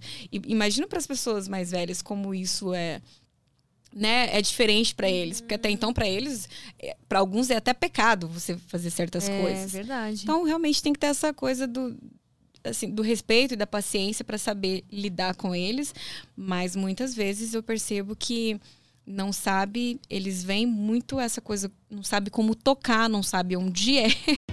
Overstock's Red Tag Sale is here and the hunt is on. Bring home all your cozy, cold weather favorites at clearance prices. Deep discounts on winter's best sellers couldn't come at a better time. Warm up with hot deals on bedding and mattresses. Plus, save big on storage and home improvement for a fresh start on a new year. Spot the red tag at Overstock to make your dream home come true. Enfim, alguns falam, eu quero aprender com você. Tem uns que falam mesmo, ah, eu, quero, eu quero que você me ensine a fazer sexo oral. E aí eu ensino. E todas as vezes que eu ensino, os caras Olha, são, bom- são bons estudantes, então. bom aprendiz. alunos aplicados. E eles realmente. Então, assim, os que se permitem aprender novamente, ok. E tem uma coisa que eu, eu percebi, assim, que é, é. Às vezes você fica muitos anos com uma pessoa só. E as- daí você, de repente, se separa, você vai para outro relacionamento e você não sabe como tocar uma pessoa diferente, porque você estava acostumada com a forma com que você tocava o seu parceiro ou a sua parceira. E aí você tem que reaprender de novo, mas essa cabeça ela precisa estar aberta para isso, para você entender que cada corpo que você vai tocar é diferente, né? As mulheres não gostam só de um sexo oral sensível, levinho. Tem mulher que gosta de um negócio mais hard. Ou então você começa levinho e ali no meio e você vai alterando e vai aumentando esses toques e tal. E os homens são poucos os que sabem fazer isso, sabe? Poucos mesmo. E os que se permitem aprender, ok. E tem uns que gostam de falar assim: ah, não, mas a minha mulher gosta muito desse jeito. Ah, é! Eu fico tipo, ok, eu sou mulher, gosto muito desse jeito, mas não é o jeito que eu curto. Então, porque uns já chegam com essa coisa de tipo, ah, eu quero fazer você gozar. Eles acham que é só ligar o botãozinho, né? Ah, eu quero fazer você gozar. É tipo questão de honra, assim. Querido, então vamos lá. Pega o caderninho. Que é de verdade? De verdade verdadeira ou você que, né? que eu Exatamente. finja que você tá. Exatamente. Mas eu aprendi um negócio com a Kátia Damasceno que é que, que funciona. Ela fala assim que quando o cara não tá, não tá sabendo fazer sexo oral em você direito, você pode pegar a mão dele e pedir, pe- pedir a mão dele mesmo e fazer aqui o jeito que você quer que faça com a língua. Olha que maravilhoso. É, E- daí ele sente ali, né? É, então você faz assim, nessa pressão. Aí você coloca a língua, olha, eu quero nessa pressão, quero assim, mostra como que é fazer e funciona. Todos que eu faço isso, Olha, dica boa isso daí. né, funciona. Vai na fé que dá certo. Então esses que se permitem aprender, eles vão realmente evoluir na vida sexual e vai ser legal. Tem que ter a mente aberta para essas coisas. Você disse que tem um, um grupo com, a- com as meninas lá. Eh, Como que, que vocês criaram esse grupo, grupo? assim? É. O grupo chama Mademoiselles. Ah. Um beijo pra todas. Eu falei, me assista, pelo amor de Deus, me dê apoio moral. É, eu criei o grupo quando eu tava com Ah, o você que canal. criou. Foi. Eu criei o grupo, o grupo quando eu tava com o canal. Por quê? Eu queria. é, na verdade, quando eu tava acabando, acabando com o canal, porque era o meio de eu continuar em contato com as meninas. Eu falei, beleza, não vou mais poder fazer o canal, então vamos criar um outro canal. Vamos, vamos pro WhatsApp pra gente continuar trocando ideia. Que esse era o objetivo, né? Trocar, co- compartilhar experiências. E aí eu criei as meninas que acompanhavam o YouTube na época, foram ali chamando e tal. Nossa, tem meninas. Nossa, teve meninas lá que eu, inclusive, conheci nesse, nessa semana que eu tô aqui em São Paulo. que legal. É, porque a gente já se conhecia há três anos. Virtualmente. E virtualmente, de trocar de tudo, coisas assim muito íntimas. Mas só fomos nos conhecer aqui em São Paulo. Eu falei, ó, tô indo para São Paulo, essa é a nossa oportunidade. Uhum. Então vamos. E já teve outras situações lá dentro, outras amigas assim se encontrarem em outros lugares. E aí lá no grupo são pouquíssimas meninas, porque eu dou uma selecionada que é para ficar uma coisa legal, sabe? Não é aquela coisa de você vai lá e fala um monte de merda e tchau e benção. Não, é para trocar ideia mesmo. Tanto que um dos requisitos do grupo é só entra se estiver uns três meses já de profissão. Que a ideia é trocar, não é só dar, dar, dar. Então, e a gente já trocou muita história ali, sabe? Muita coisa que você morre de rir, outras vezes que você. Teve uma situação recente que foi engraçado e, e já serve de alerta, inclusive, viu? Que foi uma coisa que a gente viu assim e pensou: caramba. Teve uma situação de uma colega nossa, ela mandou um áudio assim falando: gente, aconteceu, eu estava com um cliente e eu perguntei para ele como que ele descobriu sobre o que eu trabalhava como acompanhante, porque ela não estava com o anúncio, ela teve que retirar o anúncio por conta de uma situação lá de um ex-namorado, enfim. Uhum. E ela estava sem anúncio. E aí o cliente conseguiu chegar, até, era um cliente que ela não tinha atendido ainda e ele conseguiu o número dela de trabalho e ela perguntou: "Ah, como é que você conseguiu o meu número?" Aí ele falou não, ele falou pra ela assim que descobriu que ela era acompanhante porque a esposa contou pra ele que era acompanhante. Estava ali com o celular na mão, passando as fotos e falou: "Ah, essa daqui, tá vendo? Ela é a garota de programa." Na hora o cara, Ela era do círculo social da esposa dele. não, não era. não era. Mas é, ela trabalha lá com alguma função Ah, que ela tem um outro. é, Ah, ela tem tá, uma um outro outra trabalho. Isso, um outro trabalho e tinha uma foto dela lá nas fotos que estavam Aham. passando tinha uma foto dela. Aí a esposa comentou: "Esse aqui, essa daqui é a garota de programa". Na hora ele atentou porque ele já tinha visto ela, Aham. achou ela bonita. Correu, foi procurar o telefone dela. E, e, cara, e, e vou falar Nossa, pra você. foi- A esposa foi lá caguetar ela, ó. É, e olha, Eita. E o eu falei pra ela, falei assim, esse cara ele vai ficar apaixonadinho, ele já tá, ele tá bem, ele, ele, ele ficou encantado com ela assim, a ponto de paga o cachê, paga outras coisas assim também. Tipo, E- um daddy. É, e na é, quase isso. E na época a gente ficou assim, cara, que chato, que situação, porque assim, ela não trabalha com a família sabendo e tal, ela trabalha na surdina. E na época ela ficou muito chateada com isso. Ela falou assim, gente, tem alguém sabendo na cidade, é uma cidade relativamente pequena, né? Então, tipo, não deveriam saber Aham. que ela era. E quando ela soube disso, ela ficou chocada, ela ficou mal com isso. E a gente ficou ali, não, a gente sabe, que quando você entra, você sabe que uma hora pode acontecer disso vazar. Uhum. Então a gente falou, não, fica tranquila. E aí foi indo. Realmente, assim, chateou, mas passou e o, e o cliente virou cliente assíduo de pagar outras coisas. Teve uma outra situação também de uma outra amiga nossa, do cliente, do cunhado descobrir que ela era acompanhante. E aí o cunhado contar pra irmã, a irmã falar, olha, você vai. E ela negou até a morte, que era ela, porque não tinha rosto. Mas aí eu fico me perguntando o que, que o cunhado estava lá fazendo. Não é? Né? Porque ela acessava, um- ela pagava um site caro pra isso, sabe? Ah. Então o cunhado foi lá e, cara, e percebeu pelo corpo da menina. Tipo assim, é você. Ela negou até a morte. Mas ele ficou. Olha só, ou seja, ô, esse cunhado aí, hein? Hum. Aí tinha, viu? Mas, nossa, já foram várias situações lá que, que, que você vai ouvindo e Então você é fala, um grupo que vocês usam pra trocar experiências, ideia. até apoio. Uhum. Legal, interessante. É Pra interessante. falar também, mas são de variadas cidades, as meninas? Va- de- de- de- quase Ah, assim, de então- vários lugares do país. Mas chega a trocar informação, tipo assim, ó, esse cliente aqui, ó, anota esse número. Sai mandando mensagem pra todas, Hum, é gente- furada. Mais ou menos isso. A gente tem meninas lá do Rio, daqui de São Paulo, umas três, ahn, de Brasília, alguma do Nordeste. Tem uma, inclusive, que estava fora, que ela estava na Espanha, alguma coisa assim. aham. E tinha, enfim, de vários lugares assim. E a gente compartilha coisas assim, ó, aconteceu isso comigo, então fica atenta. Teve uma situação, ah, teve uma situação recentemente de uma amiga nossa, tadinha, mas ela, ela é muito inocente. O cara marcou com ela, falou que queria levar ela, queria que ela fosse acompanhar ele num almoço. Uhum, Enfim, não sei, queria um almoço lá de negócios. uhum. E aí ela falou: não, mas eu te acompanho, mas você tem que fazer metade do Pix, né? Metade do pagamento via Pix e tal, pra eu ir tranquila. Aí ele falou: não, eu faço. Mas aí foi chegando a hora, ele não fez, e ela se arrumou e foi. E a gente. Daí ela, tadinha, ela ficou tipo, reclamando no grupo chateada. Ah, aconteceu isso, o cliente tratou comigo, né? Falando que ia mesmo passar e tal, e não fez. E a gente falou com ela, mas por que você se arrumou se ele não fez o Pix?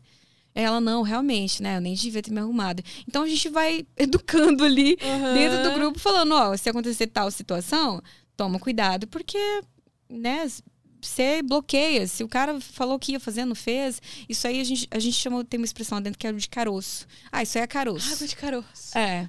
Fala que toda profissão tem os seus. Né, os seus linguajar. O nosso. Tem umas coisas assim que a gente fala. Não, isso aí é caroço. Tem que ter cuidado. cuidado. Entendi. E você já fez tour aí, por, atendendo, atendendo em outras cidades? Ou. Tipo, agora em. São Paulo, você tá atendendo ou você tá aqui mais pra. Eu ainda não atendi, porque eu, confesso que eu fico com medinho, assim. ah, de- é? Não é que medinho de atender aqui. É a logística. Só por questão de logística. Eu fiquei com medo de me perder na cidade. Eu, sabe, questão de logística mesmo. Aham. Ahn, no bairro que eu tô, eu não achei motéis que fosse de ah, fácil acessar, assim, pra Uhum. você ir de Uber sozinha. Porque esse negócio de carro com cliente é complicado.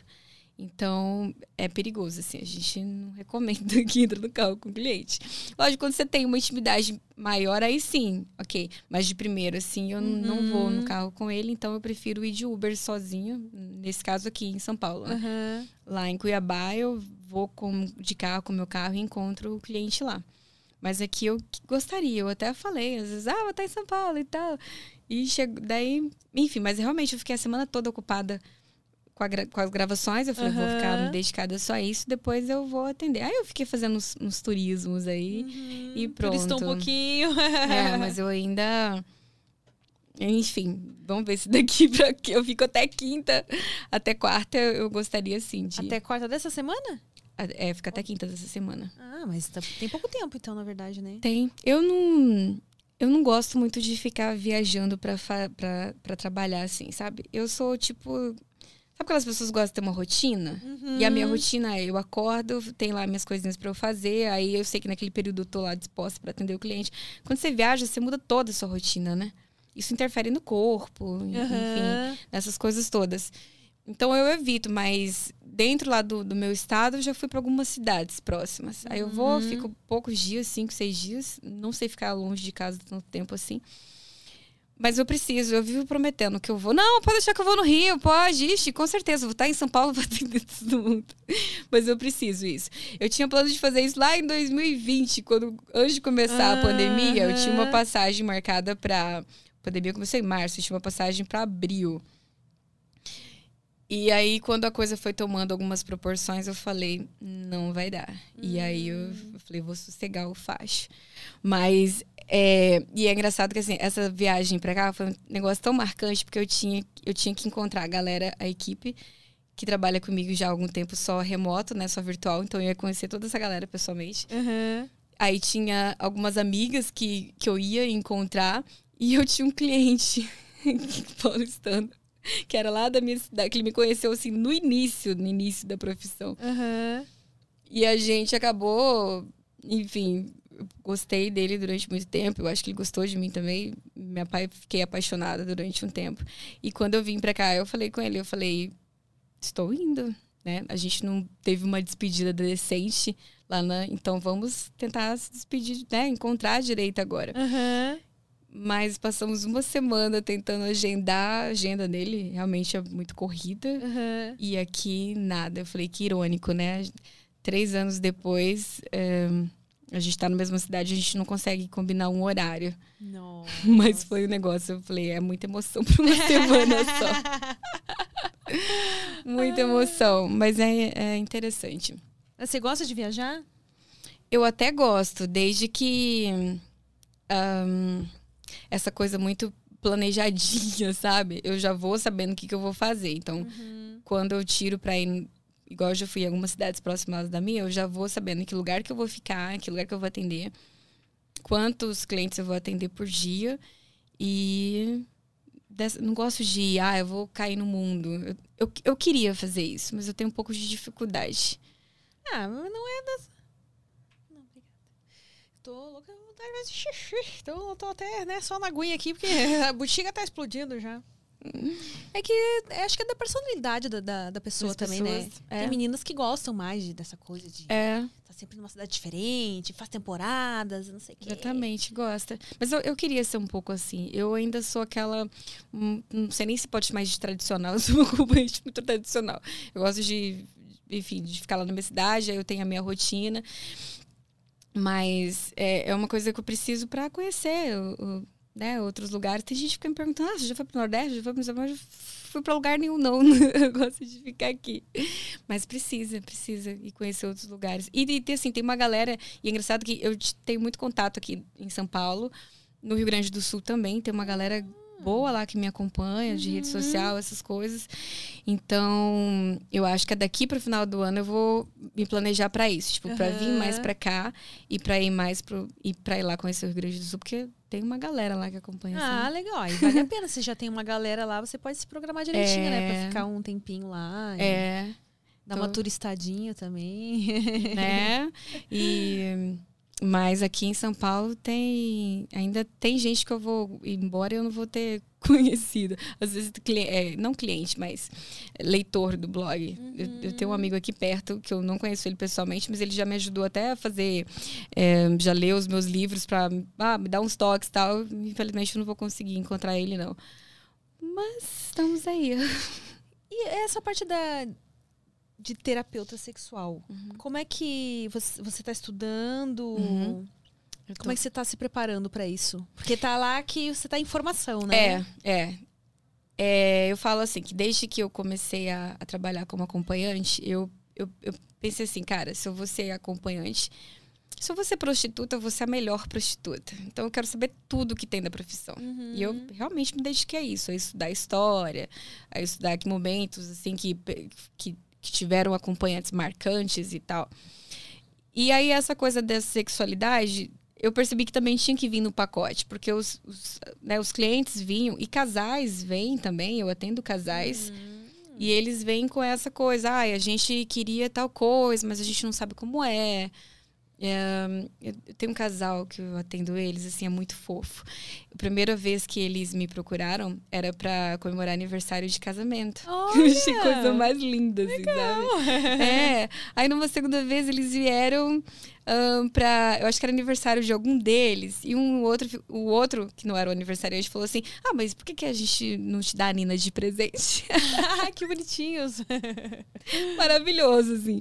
Teve um momento, enquanto eu tava atendendo esse casal, que eu achei fantástico, assim, de uma maturidade dessa menina, que a gente tava lá na pegação e tal. Aí ele com aquele cuidado para dar atenção para as duas. E aí teve um momento que ele falou bem que ele tava lá e ela percebeu isso. Ela falou assim para mim, ela falou assim para ele: "Amor, curte aí, isso aqui você tem em casa todo dia". Olha que maravilhoso. É, realmente, bem segura ela, Nossa. né? Nossa, não, e segura, lindíssima menina, um casal fofo, sabe? E mas os casais vêm com essa coisa de querer fazer um homenagem.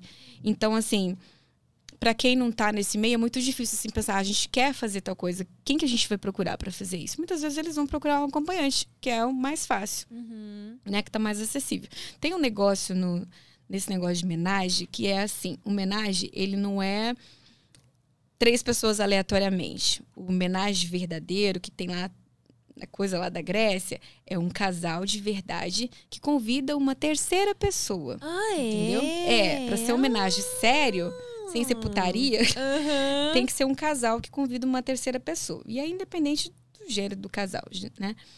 Então, para E aí tem essa do casal querer experimentar uma. Ficar com uma menina ou ficar com um rapaz. Uhum. E aí eles vão atrás do acompanhante para isso. Mas até eles chegarem nesse processo de chegar no quarto, tem todo um processo. Que vai. A, a, a mulher, por, por exemplo, ela vai perguntar se, se tudo bem para mim eu tocar ela, ela me tocar se tudo bem uh, os três fazerem, ou se fala, não, Nina, a gente quer só que você fique com ela. Uhum. Eu não vou uhum. participar. Da mesma forma que tem mulher que, ah, não, eu só quero que você fique com ele, eu quero assistir. Então tem todas essas questões. E aí os homens também vêm muito com essa coisa de contar algumas situações deles que incomoda ou que ele tem mais curiosidade de descobrir. Eu já tive um cliente que ele veio com uma questão muito séria comigo. E aí foi foram coisas assim que foi que foi caindo a minha ficha. Eu falo, beleza, se eu sou uma profissional de sexo, eu tenho que fazer jus a isso. Eu realmente eu tenho que entender de sexo. Aí eu falei, não, eu tenho que estudar, né, para fazer terapia. Ah. Para você, até para você se preparar como que você vai ouvir disso. Porque se um cara te conta uma fantasia lá sei lá, muito maluca, que você acha muito maluca, que você fala assim, nossa, mas sério que é isso? Ou, ou, ou que ele tem um fetiche diferente, você tem que estar preparada para ouvir e não se expressar de uma forma com que ele vá se assustar, uhum. né? Sua expressão tem que estar ali. Fala, ok, te entendo, faço, ó, isso aqui não vai fazer. Então tem que estar preparada para essas situações. Teve uma situação que, que me fez pensar muito nessa questão de, de como lidar com, com os clientes com sexo foi uma situação que eu estava atendendo um cliente e da forma que ele ele chegava, cumprimentava, ele deitava na cama, ele não fazia nada, ele não se movimentava. Eu Ficava parece, deitado lá, tipo assim, estático, parado. Ele só deitava, tipo, só as mãos corria ali, mas eu tinha que fazer toda a coisa. E tem gente que acha que é isso. que ele vai entrar no quarto, ele vai tirar a roupa, nós vamos ficar nus e eu que tenho que fazer tudo. Uhum. Não, né? Não é assim. Mas esse, o comportamento dele me incomodou. Aí eu tive que perguntar porque eu sabia que ele ia me procurar de novo. Eu falei, não, vamos ter uma conversa aqui. Vamos ter uma DR, vamos esclarecer umas coisas. Aí eu falei com ele, eu falei, Fulano, tem alguma coisa aqui que eu fiz que te incomodou? Ou a posição, alguma coisa do tipo? Aí ele falou, não, Nina, não tem nada a ver com você, não. E aí eu falei, tá, ok. Aí passou um pouquinho e ele falou, não, eu vou te, eu vou te contar. E aí ele me contou que ele tinha uma certa dificuldade ali, porque ele passou por um trauma sexual na infância. Quando ele era criança, meninos maiores tentaram assediar eles, sabe? Brincar com a coisa da sexualidade, passar o pênis, tipo, passar o pênis nele, assim. Uhum.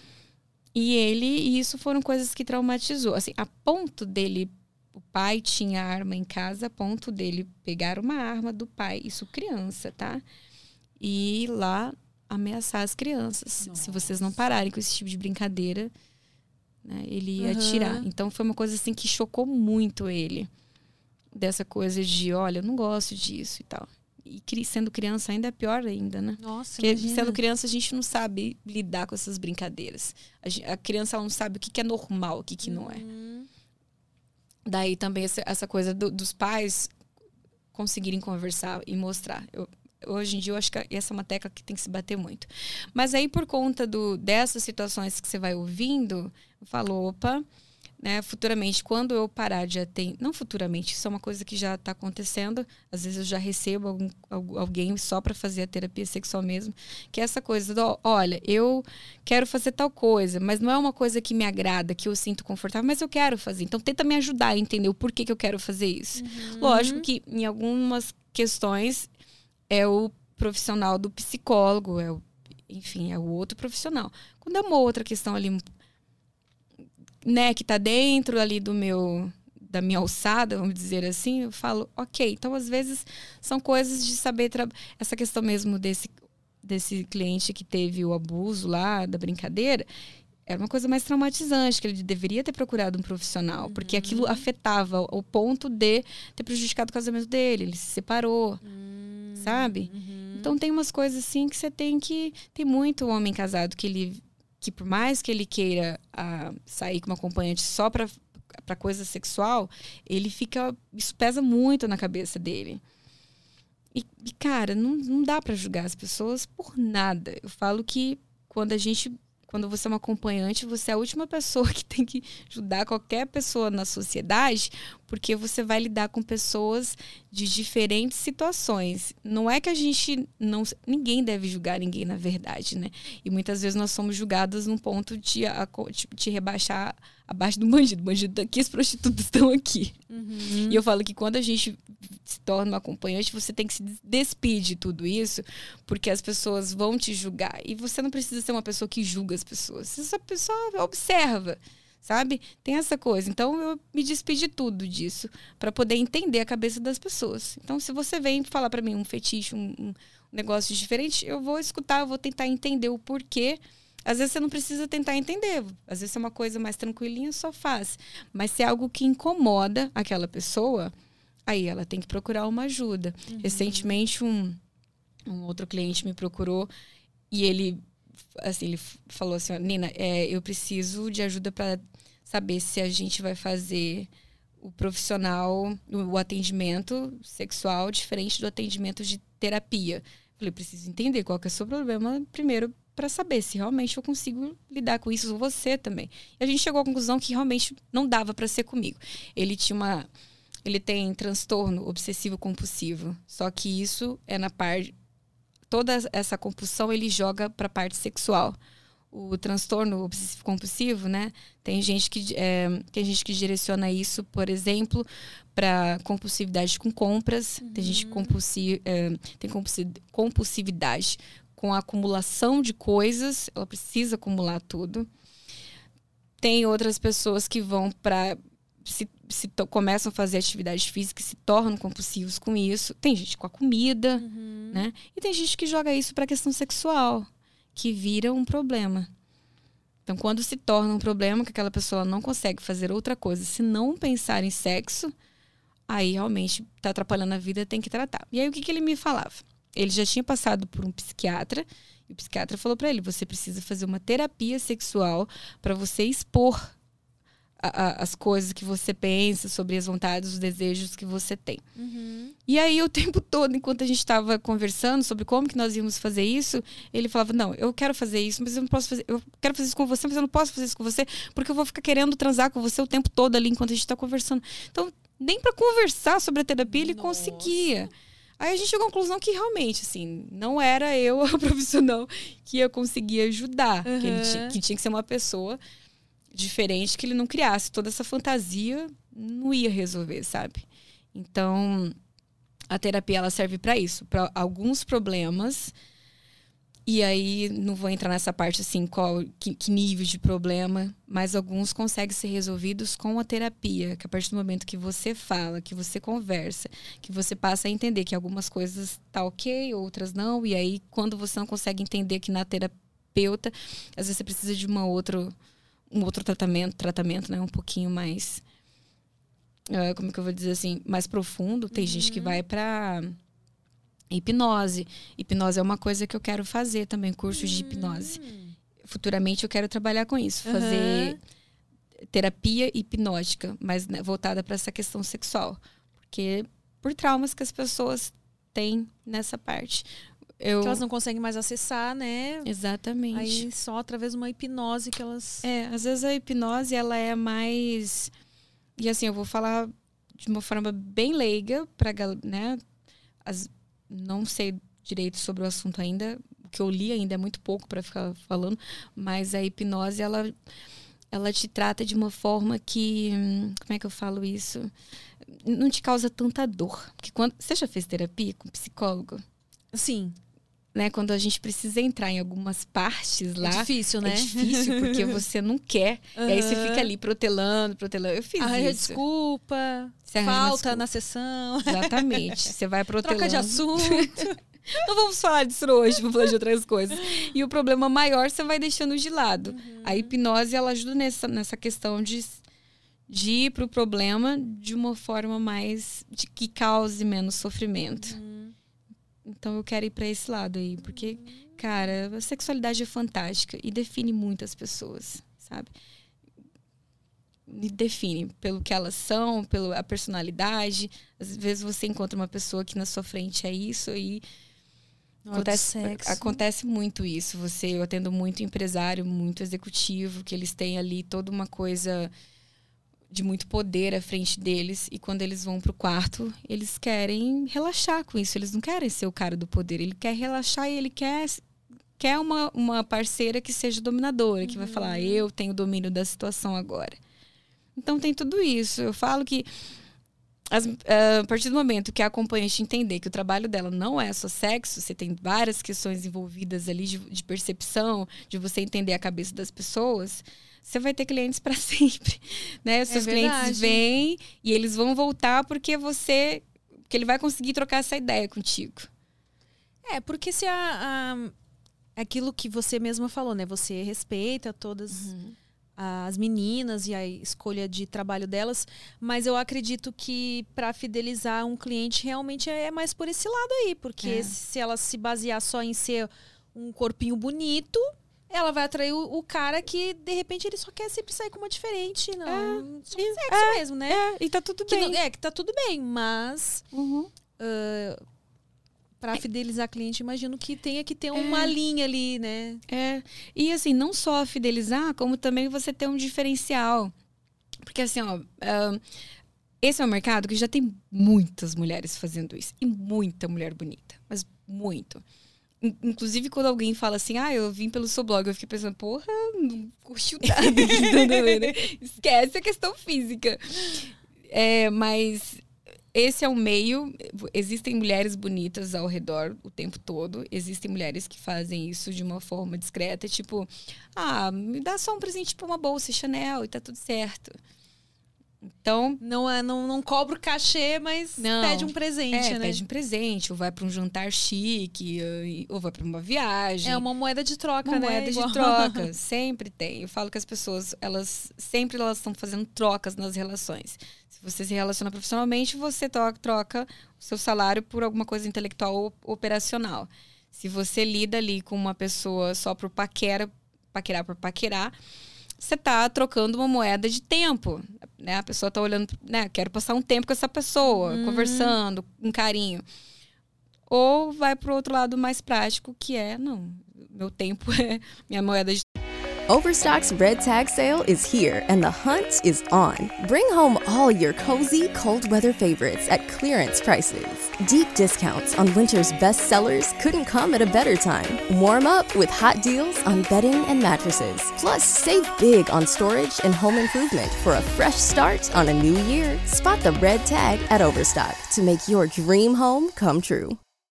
Troca é dinheiro e tá tudo certo.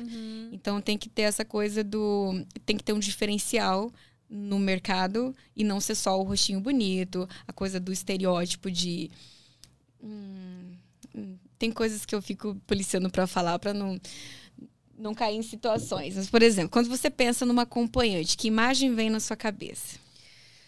Nossa, que imagem. né? Acompanhante. Você pensa, né, no... Eu gosto de usar o termo acompanhante e eu não tenho nada contra com qualquer outra nomenclatura. Aham. Eu só acho que o acompanhante hoje é essa coisa, essa ideia de dignificar. Quando você usa garota de programa ou prostituta, vai muito para coisa pejorativa. E é exatamente isso que a gente está tentando trabalhar para falar, beleza, é um acompanhante. Mas tá Aham. tudo bem também se quiser usar outros termos. Então, quando a gente fala em prostituta, garota de programa, qual que é a imagem que vem na sua cabeça? Pra mim é uma pessoa que eu Aquela- vou contratar para É, sexo, né? mas imagem física. Sempre tem. A gente não vai falar assim, física. mas sempre tem Gostosona. um padrão. É, tem um padrão, né? Que a gente fala assim, ah, Aham. não, tem um padrão. E a ideia é. Eu perdi o fio da meada porque eu olhei para outras coisas ali. Mas a ideia é, é fuja do padrão. O legal, isso foi uma coisa que eu aprendi com a Lola Benvenuti, porque a menina não tinha nada do que eram que da imagem que se tinha de garota de programa na época. A menina, desculpa, a menina era toda tatuada. Eu sabia que eu ia fazer isso em algum momento. A menina era toda tatuada, o cabelo preto curtinho aqui. Ah, é verdade, né? É, ela era totalmente Era diferente. mais estilo alternativo, assim. Exatamente. E quando eu pensei em me tornar uma garota de programa, eu falei, cara, eu não tenho a imagem das gostosonas, que é tipo, só pequenininha, mediana e. E não vou colocar essa coisa de cabelão, enfim, não vou mudar a minha imagem física. Então eu, te- eu tenho que trabalhar com o que eu tenho. Aham. Eu, eu, traba- eu bato muito nessa tecla. Trabalhe com o que você tem. Se o que você tem agora é um corpo assim, usa esse corpo e puxa alguma coisa ali que seja. Cara, vou te dar um exemplo assim, das meninas que são gordinhas e que as meninas ficam, ai, eu preciso emagrecer. Amor, é tão gostoso. Não é? Então, assim, não, usa o que você tem agora. E os caras admiram isso, sabe? O homem, ele não quer um corpo físico ali Perfeito. padrão. Ele quer saber que a mulher ela gosta do que ela tá fazendo. Os caras ficam loucos quando ele vai, no meu caso, tipo, uma acompanhante, eles vão, nossa, e você gosta mesmo, né? Porque vê aquela empolgação. E é isso que eles procuram. Eles procuram mulheres que gostam de sexo. Então, quando ele percebe que a mulher realmente curte o que ela tá fazendo, ele respeita muito mais. É, assim, é de verdade, é um trem impressionante. E muita gente que acha que, ah, não, é, é ser novinha, é um corpinho bonito, é ter isso, é ter aquilo, é roupa, é grife. Uma vez eu estava fazendo um texto sobre acompanhante de luxo. E eu fui pesquisar na internet o que precisava para ser uma acompanhante de luxo. Eu fiquei chocada com as coisas que eu encontrei, porque tudo girava em torno das coisas físicas e materiais. Era você ter roupas de grifes, você ter bolsas de grifes, você. Tudo bem falar inglês, eu acho que tem que falar mesmo, né? Ser bilíngue, ser bem informada, ok. Mas tem umas coisas que, ainda que a menina ela tenha uma boa formação, ela seja bilíngue, ela saiba se comportar.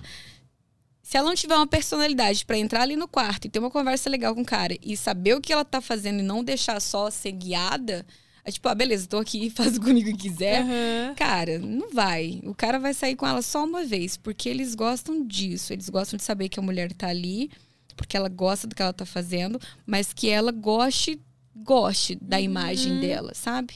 Quando ele- eles percebem que você, você tem segurança com algumas coisas em você, eles respeitam isso. E isso é uma coisa geral, Amy. Não é só no nesse meio profissional. Não é só como acompanhante. Isso é. É, pra vida, né? A Pra pessoa que, vida. que mostra segurança, que se aceita é do jeito que é, é. sempre encanta, né? Não, não tem que tentar parecer com ninguém. A gente pode até se inspirar em algumas pessoas. Me inspirei na Lola, me inspirei na, Uhum. na, na, na Gabriela, mas não copiei, sabe? Não fiz cópia. Eu falei, legal, esse é um tipo de modelo que eu Até gostaria de porque cópia, né? Cópia é cópia. Original. Então, É verdade, não dá pra copiar mesmo, não.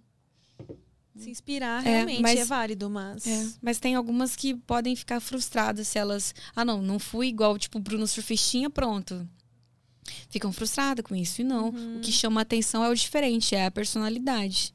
né? Então tem que. Mas pra ser terapeuta sexual, o que que precisa. Tá tá fazendo alguma formação? Sim, tem cursos específicos. É, é que assim, ela é uma profissão. É, eu não me lembro se é, regu- não é, é regulamentada, é que não exige ensino sub. Não exige. Como é que eu te explico isso? Por exemplo, tem algumas áreas de, de humanas que eles. Que ok você fazer uma especialização em cima disso. Aí você tem lá, tem pós-graduação em sexologia mesmo. Então pode fazer uma pós-gradu- pós-graduação que se- em sexologia e pode fazer cursos específicos de pessoas que já têm essas autorizações para dar os cursos. Ah. Entendeu? Aí você passa aí alguns meses, porque tem uma, lá uma quantidade de hora, tem toda uma ementa que você tem que estudar tudo aquilo lá Uhum. para você ter um certificado, mas não é uma profissão que exige um ensino superior, por exemplo. Entendeu? Uma pessoa que ela só estuda esse nicho especificamente, ela pode ir lá e tirar uma certificação de terapeuta sexual. É, e tem que ter muito cuidado até, por exemplo, a pessoa que vai procurar um terapeuta ter cuidado com isso, com É. a formação dela. É isso, eu acho delicado nesse ponto aí. Se não precisa ter uma formação, a pessoa faz um curso e. É, é porque eu, eu esqueci a palavra é isso, por exemplo. ahn, o médico jamais ele pode né, trabalhar sem o certificado, porque existe uma lei que, que proíbe isso. Na terapia sexual não existe uma lei que fala, ó, tem que ter uma certificação em tal coisa para isso Aham. né?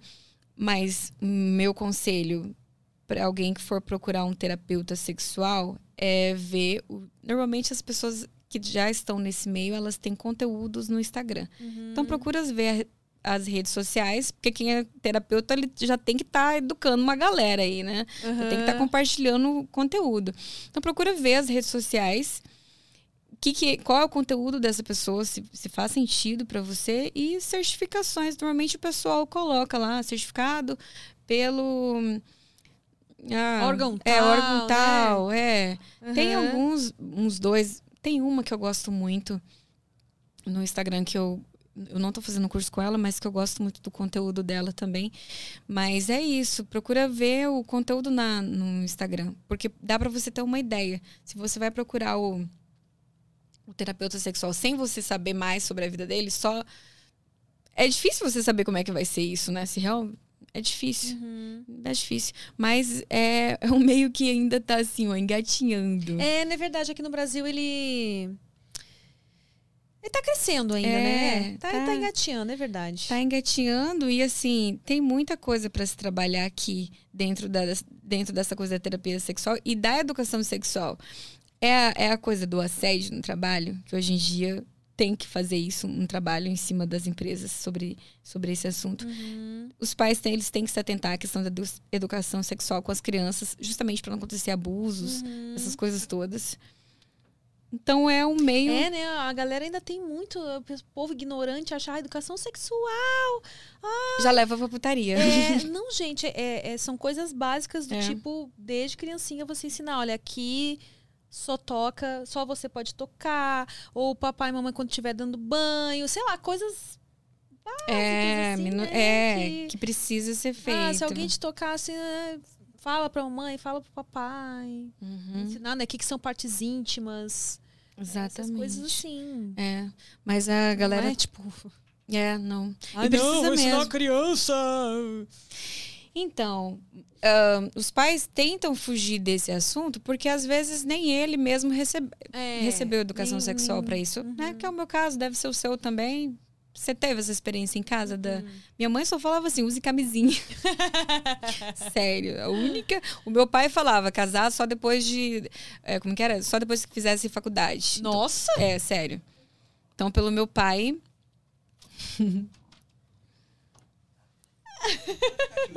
Vai ficar aí hoje? Ah, então tá bom. Pelo meu pai, eu não ia ter atividade sexual tão cedo na minha vida. Mas então tem isso, de que os pais, às vezes, eles não sabem como fazer isso porque eles não aprenderam, não aprenderam mesmo. Então não sabem nem como começar um assunto sexual com, a- né, com os filhos. Então tem que começar a ter essa cabeça aberta para falar, não, eu preciso porque é melhor você aprender, é melhor seu filho aprender coisas com você ou do que ele ouvir. A minha filha, sabe o que ela usava comigo? ela, falava, ela fazia assim: Ô mãe, o que, que é tal coisa? Tipo, o que, que é motel? Aí eu. Ah, eu acho que você não tá na hora de aprender isso ainda. Então eu vou pesquisar no Google. É pior, né? Realmente é pior. Não, vem cá, vamos conversar sobre isso. Não, não, volta aqui, volta aqui, vai te explicar. E ela é muito esperta. Um dia ela, ela teve mesmo essa pergunta assim de motel. E ela é muito esperta que ela perguntou pra mim, pro pai dela. Aí eu falei, daí eu. E eu, e eu sou sincera, cara. assim, Eu sou sincera com o limite, tá? Eu expliquei pra ela, ó, é, motel é um lugar que as pessoas vão pra namorar. Ponto. Uhum. Aí ela perguntou pro pai. Ela falou que ela respondeu assim: Não, é que erraram a letra. ah, tá, né? Trocaram. Ela me contou isso. Ah, meu pai falou que erraram a letra no Ah, negócio. Tá bom. E às vezes, quantas vezes os pais não fazem isso? Porque não sabe o que responder, Porque não né? sabe. É pego de surpresa e responde qualquer coisa, Quer né? fugir da, da coisa e aí eles dão uma resposta ali só pra engambelar. Mas depois a criança. Ô, cara, hoje em dia a galera tá na internet. Se não ficar satisfeito com a tua resposta, ela vai... Ela vai pesquisar, então é melhor você dar a sua versão da, daquilo, falando, ó, ou talvez nem sabe, se não sabe, ó, não sei como te explicar isso, vamos esperar mais um pouco. Uhum. Sinceridade é tudo, cara. E até nos, nos relacionamentos, quando o cliente fala assim pra mim, ah, eu não sei como explicar pra minha esposa, por exemplo, que eu quero ir pro swing com ela. Fala isso, ó. Não sei como te falar isso, mas a gente podia, né, ir lá, experimentar. Não sabendo o que, o que dizer, fala exatamente isso. Seja sincero. Fala, olha, eu não sei como te explicar isso, mas eu gostaria de tentar tal coisa, né? Vamos começar a abrir a cabeça para isso? E aí, é um É, processo. às vezes fica assustado com a reação que a pessoa vai ter, mas às vezes é uma reação de surpresa e ela não vai saber como lidar com aquilo no momento, Uhum. mas ela vai digerir depois, né? Tem, tem gente que nem introduz o assunto por medo. Nossa, mas o que, que vai pensar de mim? Vai achar que não sei o quê. Fala. Exatamente E isso. espera ela, no tempo dela Exatamente processar a informação e depois te dizer se vai rolar ou se não vai rolar. Porque, É. pô, os parceiros deveriam ter essa liberdade, né? De poder dizer, então, Mas as- não vai rolar, não é o que eu quero. Sem, tipo, nossa, mas por que você me propôs isso? Ah, Você não tá É. satisfeito com o que você tem em casa? é, Começa a rolar toda uma pira, né? Tem muito isso. A mulher, ela fica muito preocupada se. Enfim. E os homens, eles são tão leves com essa questão sexual que eu falo que as mulheres têm muito que aprender nessa coisa do. O homem. O sexo pra ele é a coisa assim, cara, beleza, a gente foi lá, fez um sexo, beleza, acabou ali. Mulher não, pra fazer sexo é como se fosse um evento, né? Não é, ai, vou transar hoje, então eu tenho que arrumar cabelo, arrumar unha, fazer não sei o quê. Quantas? Eu já fiz isso também. O sexo vira um evento e depois vira uma expectativa. Porque dali você fica pensando assim, nossa, se ele gostou de sexo comigo, ele vai querer alguma coisa assim para E, enfim. Eu falo que as mulheres usam de sexo para ela ter um namoro, enquanto os homens, eles vão num- numa coisa contrária ali. Né? Ele só vai querer algo sério quando ele começar a perceber qualidades que ela tem, que fala, ok, essa menina tem, uma, tem qualidade legal pra namorar. Mas muitas vezes, eu também já fiz isso, a gente tenta conquistar pelo sexo. E aí o sexo vira um evento e se a coisa não acontece do jeito que você planejou, você se frustra. E você vai criando historinhas ali na cabeça que assim não deu certo porque o sexo foi tal coisa, assim não deu certo porque o sexo foi assim, né? E vai entra numa bola de frustração. Então, acho que tem mulher tem muito isso é, de, de ter que aprender de deixar a coisa sexual mais leve. Tipo, ok, vamos experimentar isso aqui. Se eu não gostar, tudo bem eu não querer fazer de novo, né? Ahn, isso acontece muito do, do cliente vir falar assim, porque eu frequento o clube de swing também. E aí vem assim, nossa, como que eu faço para convencer minha mulher para o clube de swing? Só falta ele pedir pra você ir lá, né? Fala aqui com a mulher. Fala aqui. Que legal. Nina, como que eu faço pra minha mulher pra conversar esse assunto com a minha mulher? Sério que eles falam isso? E eu fico assim, cara, é um processo. E, e aí tem uma galera que eles vão na contramão ah, não, vai no tempo da mulher. Se a mulher falou não ali naquela hora, é não e pronto. Mas é assim, ó, é, às vezes é a coisa de você. Se, se, primeiro você abre a possibilidade. Olha, talvez, de repente, futuramente, a gente pode tentar isso. O que, que você acha? Aí, ok. Aí lá, futuramente, você mostra um filminho. Olha que legal essa história aqui. Passa um tempo. Tem que ter, é um processo. Foi mandando mensagens subliminares. Exatamente. Mas foi o que? um belo dia a pessoa acorda com vontade de ir no swing. Lógico, porque se a mulher for. É ela vai ficando curiosa. Ela, é, é. Ela vai, nossa, isso aí não de jeito nenhum. Hum, não, é. É porque a galera tem uma imagem de clube de swing e acha que vai chegar lá e já tem que transar obrigatoriamente, é. né? E não é, é por eu tenho esse um casal lado. de amigos que já elucidou bem, assim, que inclusive. Uh, tem muitas pessoas que vão para curtir a balada mesmo, Lógico, swing, né? porque é legal você ter liberdade ali, caso você, sei lá, queira que dar uma palpada ali no seu peguete, né? A pessoa que tá com você, você pode, sem ninguém te olhar torto. Se você animar Sim. e ficar nos esfrega ali, tá tudo bem. Né? Então é melhor você ir pra uma balada liberal, nesse sentido de você e a pessoa que tá contigo ficarem liberais ali uhum. e não com essa cabeça de que, ah, não. E muita gente tem essa cabeça. Ah, não, se eu for lá, eu vou ter que transar, minha mulher vai transar, eu vou ter ver minha mulher. E não vai acontecer isso outro. também, não vai acontecer do cara Exatamente. passar a mão na mulher dele sem não vai. pedir permissão. Exatamente. Coisa que pode acontecer em balada tradicional. Ai, quantas vezes a gente não leva mãozinha na bunda, né? Você tá lá na balada, de repente, do nada você sente um negócio ali, ou o cara, você troca conversa com ele dois minutos, o cara acha que pode te beijar, e já aconteceu muito. Uma vez eu catei no pescoço do cara, que eu falei, não, querido, não é assim. tá achando que o negócio é bagunçado? E ele nem sabia que eu era acompanhante. Nem é. sabia. Ele tava conversando com ele cinco minutos e ele já foi se despedir. Ah, então tá, bem cá, catou na minha boca. Eita. E eu fui com a minha mãozinha no pescoço dele. Eu falei, não, não é assim que funciona. Então, tem essa coisa da, da liberdade, mas é, é, essa coisa mesmo do processo, é aos pouquinhos. Hoje você, você vai dando as mensagens subliminares que uma hora funciona.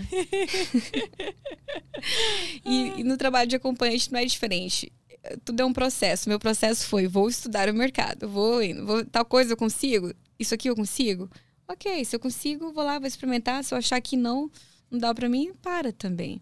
Né? E a gente fez um vídeo exatamente falando sobre isso, sobre essa coisa de mostrar a cara ou não, uhum. mostrar o rosto ou não, porque é uma decisão realmente que você tem que ter cuidado.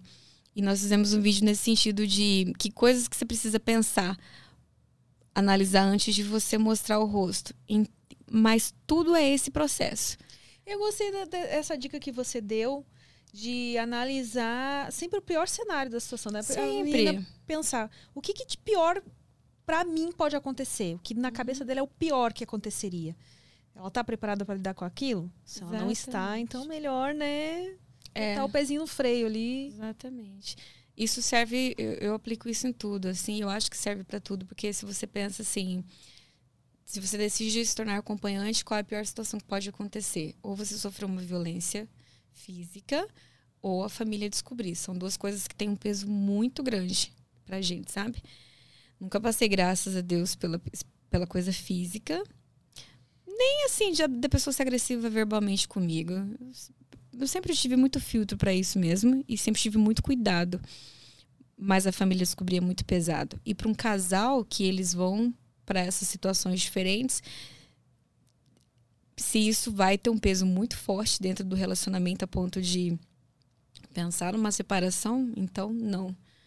Então, acho que você imagina isso para tudo. Qualquer coisa, você pensa qual é a pior coisa que pode acontecer dentro desse cenário. Uhum. Na, hoje, na, no, dentro da minha situação, eu sempre penso assim: o pior que poderia acontecer era se uma hora minha filha virasse a cara para mim e falava assim: ó, não concordo com nada com o que você está fazendo, hum, quero me afastar de você. Esse seria o pior cenário da minha vida hoje. Uhum. Mas eu sabe, mas assim, eu conhecendo a pecinha que eu criei, tendo todo esse cuidado e tal, eu sei que é uma coisa difícil, não impossível, mas não descarto, porque a gente as pessoas vão crescer, elas vão passar por várias fases. Então eu tenho que estar tá ali com um radarzinho ligado. Mas essa seria O pior. o, o pior. Uhum. Então eu me resguardo para isso, ou pelo menos eu tento. E eu sempre falo, se prepare, porque ainda que você não vai estar preparada quando acontecer, pelo menos você já vai ter premeditado aquilo. Você vai saber que isso poderia acontecer. Então você não, não pode falar assim, ah, eu nunca imaginei que isso fosse acontecer. Não, pode. Como várias outras coisas, uma camisinha estourar, né? às vezes o cliente não pagar. Teve uma situação na, na cidade que eu morava que assim, todos os meus clientes eram ótimos, assim, eram pessoas que, enfim, que estavam ali. Mas teve uma pessoa na cidade que ela era muito famosa. Muito famosa. E foi justamente dessa pessoa famosa que eu tomei um calote. Sério? Foi.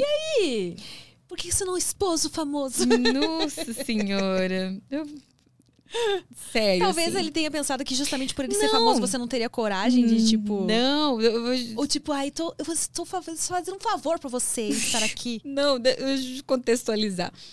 Eu fico pensando assim, será que ele sabia ou se ele não sabia? Ainda é uma coisa mal resolvida na minha cabeça.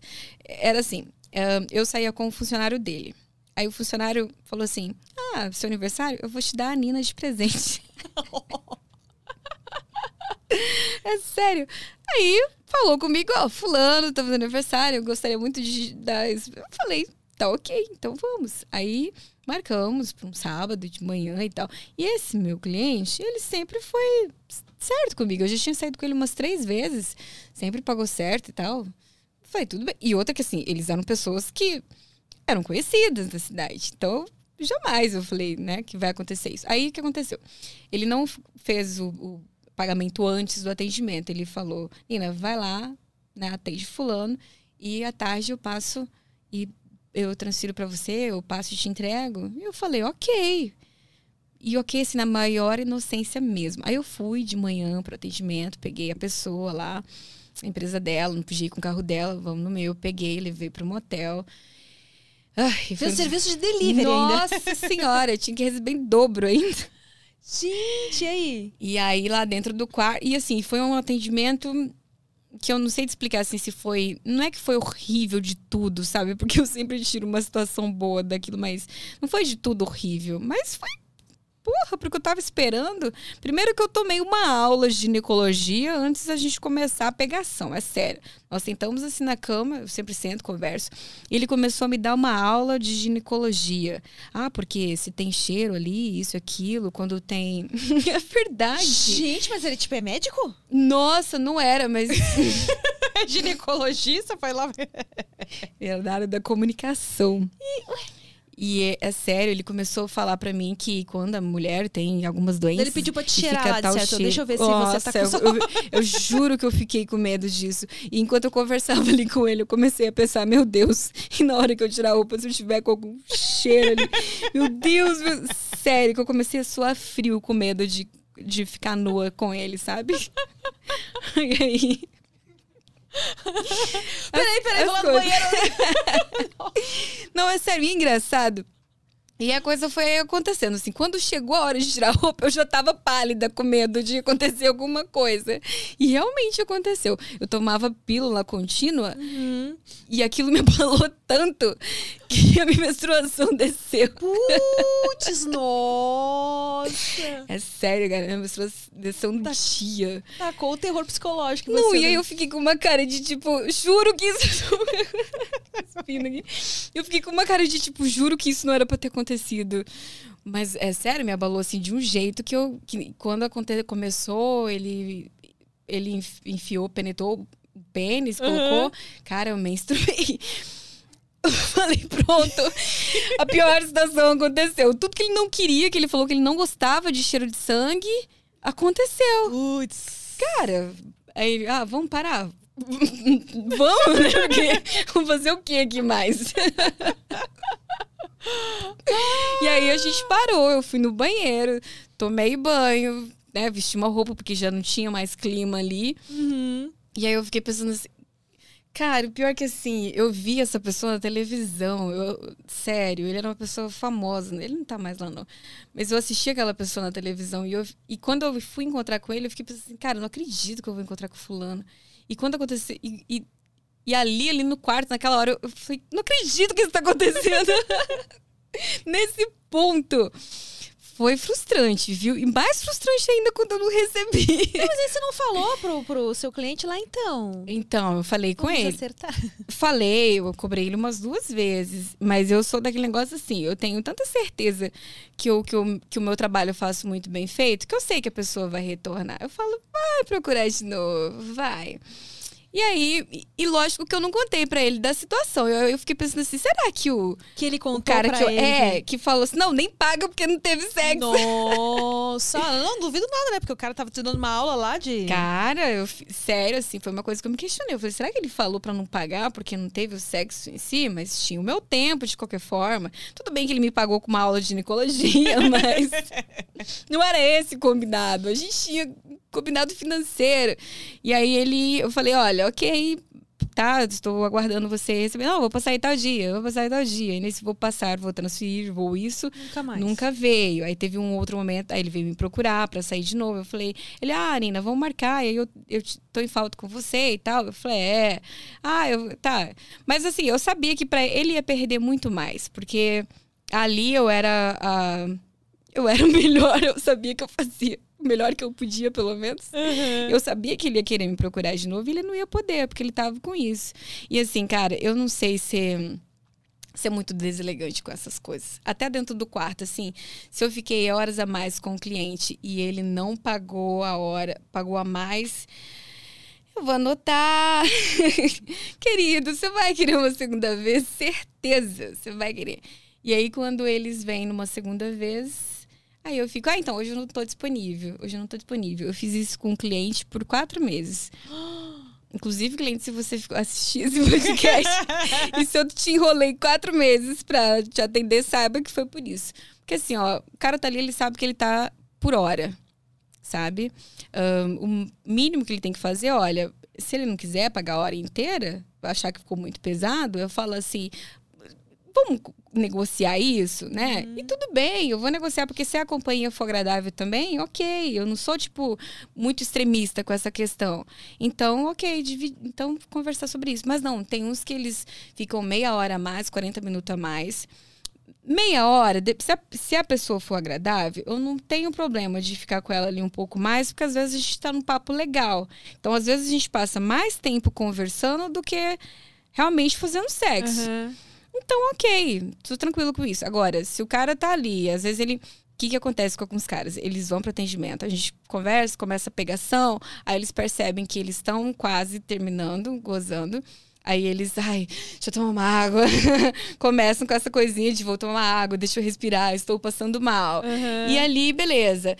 Ele pausa a finalização. Aí a gente começa de novo, pegação e vai até ele realmente gozar. Mas aí já deu mais. Às vezes isso demora duas horas. E tem uns que fazem desentendido, que. Ai, quanto deu? Ah, Quanto deu? Óbvio que você sabe que você sabe quanto deu. Mas eu vou anotando. O cara que faz essas. Eu, não vou dar chilique, mas eu não vou atender de novo, sabe? Eu vou. Uhum.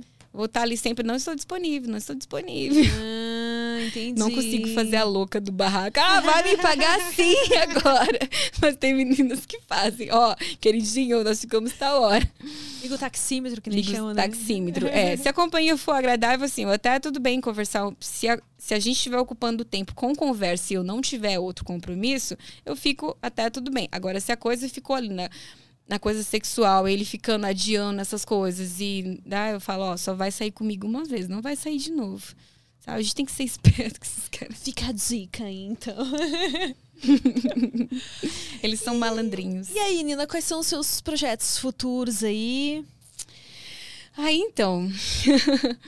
É, eu, agora no início do ano, eu tinha pensado em parar, em parar de atender. Aí, mas o que que estava acontecendo? Eu tava. Eu tinha saído aí de um pseudo relacionamento de oito meses. E aí, eu estava num pseudo relacionamento. E aí, eu falei: ah, beleza, eu acho que eu já posso parar agora e investir nisso aqui. Aí as coisas foram acontecendo, a pessoa foi ficando muito enciumada nessa questão. Eu falei, beleza, não dá para investir aqui, né? Mas enfim. Mas aí eu estava pensando em parar. Aí eu fiquei dois meses sem atender fisicamente. Eu fiquei só no virtual. eu, o, o Kerm lá eu também faço. Ah, Mas lá é? eu tô com outro nome. Ah! Mas eu brinco lá também de vez em quando. Por que, que você botou outro nome lá? Por que, que eu mudei o nome? É. Cara, porque umas amigas de amigas começaram a me procurar lá e eu fiquei muito sem graça com isso. Sério? Sério. Uma, nossa, minha amiga vai assistir isso. Ela vai saber. Uma amiga de uma amiga me procurou lá. Um um bom marketing seria se manter o mesmo nome, que é o dia que você Seria. quiser É, ficar só no virtual, é, mas as eu. pessoas iam acabar te encontrando. É, mas eu até pensei sobre isso recentemente e voltar pro meu nome anterior, sabe? Porque ainda dá. Uhum. Mas eu. Começou a aparecer uns negócios assim estranhos. Uma amiga de uma amiga, em vez de me procurar em trocentas redes sociais, ela foi no câmera privê me procurar pra falar que queria comprar um presente pra amiga dela, pra eu ajudar. Eu falei, sério que você veio no- aqui pra isso? Falei, cara, não. Aí eu comecei a pensar assim, poxa, tem pessoas aí da minha vida pessoal nesse meio que eu não sei se eu fico à vontade pra, pra Aham. isso, sabe? Aí junto isso também, junto com coisas do processo que, que eu fiquei preocupada, falei, não, vou mudar o nome. Aí eu mudei, mas com certeza, se eu tivesse com o meu nome que eu trabalho mesmo, Nina, é muito mais fácil pra galera me achar, sabe? Aham. Mas eu fiquei dois meses sem atender e eu percebi que. O que, que acontece? A coisa financeira, a, dá para dar ok com outras fazendo outras coisas. Dá para ganhar dinheiro fazendo outras coisas. Mas a questão sexual faz muita falta para mim. E nesses dois meses que eu fiquei sem atender, coincidiu com eu estar totalmente solteira. Eu tinha terminado esse relacionamentozinho de, de alguns meses. Aham. E aí eu fiquei dois meses ali, eu falei, e agora? Como é que eu faço? aí eu fui pro Tinder de novo. É. Falei, vamos tentar o Tinder mais uma vez. Mas, cara, eu não tenho mais paciência pra isso. De verdade. Assim, vai chegando. Você fala, não, não tenho paciência. É muito burocrático você ter sexo sem compromisso hoje em dia com uma pessoa que seja decente. Porque, cara, escroto, você vai encontrar aí um monte pra você se relacionar, relacionar sexualmente. E o problema de, de a gente ser uma acompanhante é que você vai ficando muito criteriosa com homens. Você não olha, vá, qualquer um serve. Não. Se você é muito bem paga, se você faz sexo sendo muito bem paga, sendo muito bem tratada, você vai escolher a dedo as E pessoas. ganha por isso, né? Lógico. Você vai escolher as dedos das pessoas que se relacionam com você. Então você não aceita mais sair, sei lá, né, com um carinha que, tipo, ah, não, tem que ter uma conversa boa, tem que ter uma coisa legal. Aí eu falei, cara, não quero voltar pro Tinder, então eu vou voltar a trabalhar, porque pelo menos, né, eu né, vou, vou ganhar pra isso, Aham. vou estar fazendo uma coisa que eu gosto. Mas eu não conseguia ficar muito tempo sem sexo. Então eu falei, beleza, vamos continuar fazendo sexo. De agora pra frente, é, eu tô estudando para concurso também. Então, foi uma coisa que eu me coloquei assim como a longo prazo, se eu pensei assim, se até tal idade, se dentro de determinado tempo eu não conseguir estar onde eu quero estar, eu vou tentar o concurso público para eu ter a tal da estabilidade. É, e aí foi se aproximando, não chegou ainda dentro do período, mas foi se aproximando e foram surgindo concursos que eu falei, ah, eu queria fazer esse. Aham. Então eu comecei a estudar para concursos aí um- uns meses atrás. Aí eu cheguei a uma conclusão, eu falei, cara, e agora o que, que eu faço da minha vida? Eu me dedico ao estudo, né? Invisto como acompanhante. Eu falei, ah, quer saber? Eu posso fazer as duas coisas. É, não é? né? Eu vou continuar estudando para um concurso que eu tenho, que é mais uma questão de, de falar assim, eu quero passar nesse concurso por questão intelectual, de capacidade, Aham. entendeu? Eu falo, não, eu quero esse porque eu quero, enfim. Mas por hora, assim, de agora, médio prazo, eu vou continuar trabalhando como acompanhante, vou continuar escrevendo e, enfim. E de verdade, assim, o meu objetivo é que o conteúdo que a gente cria. Eu pensei até em fazer um. Criar um curso de, de, de meninas para acompanhante, né? Foi por isso que eu escrevi o livro, porque eu pensei assim, o curso na época eu não podia fazer. Então eu falei, não, vou escrever o livro, já que eu não posso colocar a minha cara agora. Vou escrever o livro. Aí eu fiz, escrevi o livro, mas é, eu não vendi tantos livros assim como eu achei que eu fosse vender. Aí eu precisava dessa coisa do, não, eu preciso agora ter coragem para fazer um curso mesmo, criar aí um infoproduto voltado para essa área. Então eu tenho projetos de, de, de cursos sobre sexualidade, sobre esse nicho mesmo, sobre acompanhante. que eu Ah, gostaria legal. de, de fazer até daqui para o final do ano, daqui para o ano que vem, sabe? Aham. Mas eu adoro a área que eu trabalho. Faço realmente com muito amor, com muito prazer, porque essa coisa do dia a dia de você encontrar situações diferentes. Eu gosto da minha rotina, mas eu gosto de encontrar pessoas diferentes Aham. que vai te acrescentar coisas ali. Eu gosto disso. Então eu vou continuar. Ainda que eu pare de ser acompanhante, eu devo continuar trabalhando como terapeuta sexual. Ah, sabe? legal. Por aí. E aí, o último recado que você quer deixar pro pessoal aí, onde te seguir, onde te encontrar. Ai, vamos lá. Tomara que eu não erre, porque toda vez que eu tenho que falar endereço, eu sou uma negação com endereço. Lá nas redes sociais, a galera vai me encontrar com eu sag, mas aí o e pontinho sag. Eu vou mudar pra facilitar. Eu fiz isso aí pra dificultar a vida de algumas pessoas mesmo. Mas eu vou mudar as minhas redes sociais, mas me siga lá no Instagram, porque lá no Instagram eu faço os stories. Vai estar aqui na descrição, É. né, Lucas? Na descrição aqui do canal, vai, do, do vídeo vai estar. vídeo. É, tem o Instagram que eu trabalho com ele hoje. Tem o meu site, o ninaunerato.com. E os meus textos lá no fatalmodel.com.br blog. Tem muito conteúdo lá. Tem um canal no YouTube também, é, com muito conteúdo. E agora, eu acho que a partir. Não, eu acho que a partir do mês que vem deve sair já os conteúdos lá no, no YouTube, que nós gravamos agora da terceira temporada. E realmente, assim, tá fantástico. As meninas têm uma energia maravilhosa. Eu falei que. Falei com a equipe lá, falei, gente, essa semana pra gente foi uma imersão. Porque tava todo mundo falando a mesma linguagem, falando da mesma área. Então, sabe? É, é Aham. legal isso. Você, as pessoas entendem o que você tá falando quando Sim. você tá nesse, nesse meio só com elas. Então, foi legal. Então, terceira temporada tá lá. Ahn, E o seu telefone encontra lá no Fatal Model? ah, encontra. Meu perfil está lá disponível. Estará disponível por muito tempo, diga-se de passagem. É isso? Ah, Obrigada, Nina. Adorei Obrigada conversar com eu, você, te conhecer melhor. Foi muito legal. Obrigada eu pela, pelo espaço, obrigada à equipe do Fato. Eu enchi o saco de todo mundo para me assistir. Eu vou descobrir se assistiram mesmo. Mas de imediato, obrigada por terem me assistido. E de verdade, foi fantástico participar disso. Ai, Fico muito bom. grata pela oportunidade. Obrigada pela sua presença. Obrigada. E obrigada a você que acompanhou essa prosa até aqui. Até a próxima.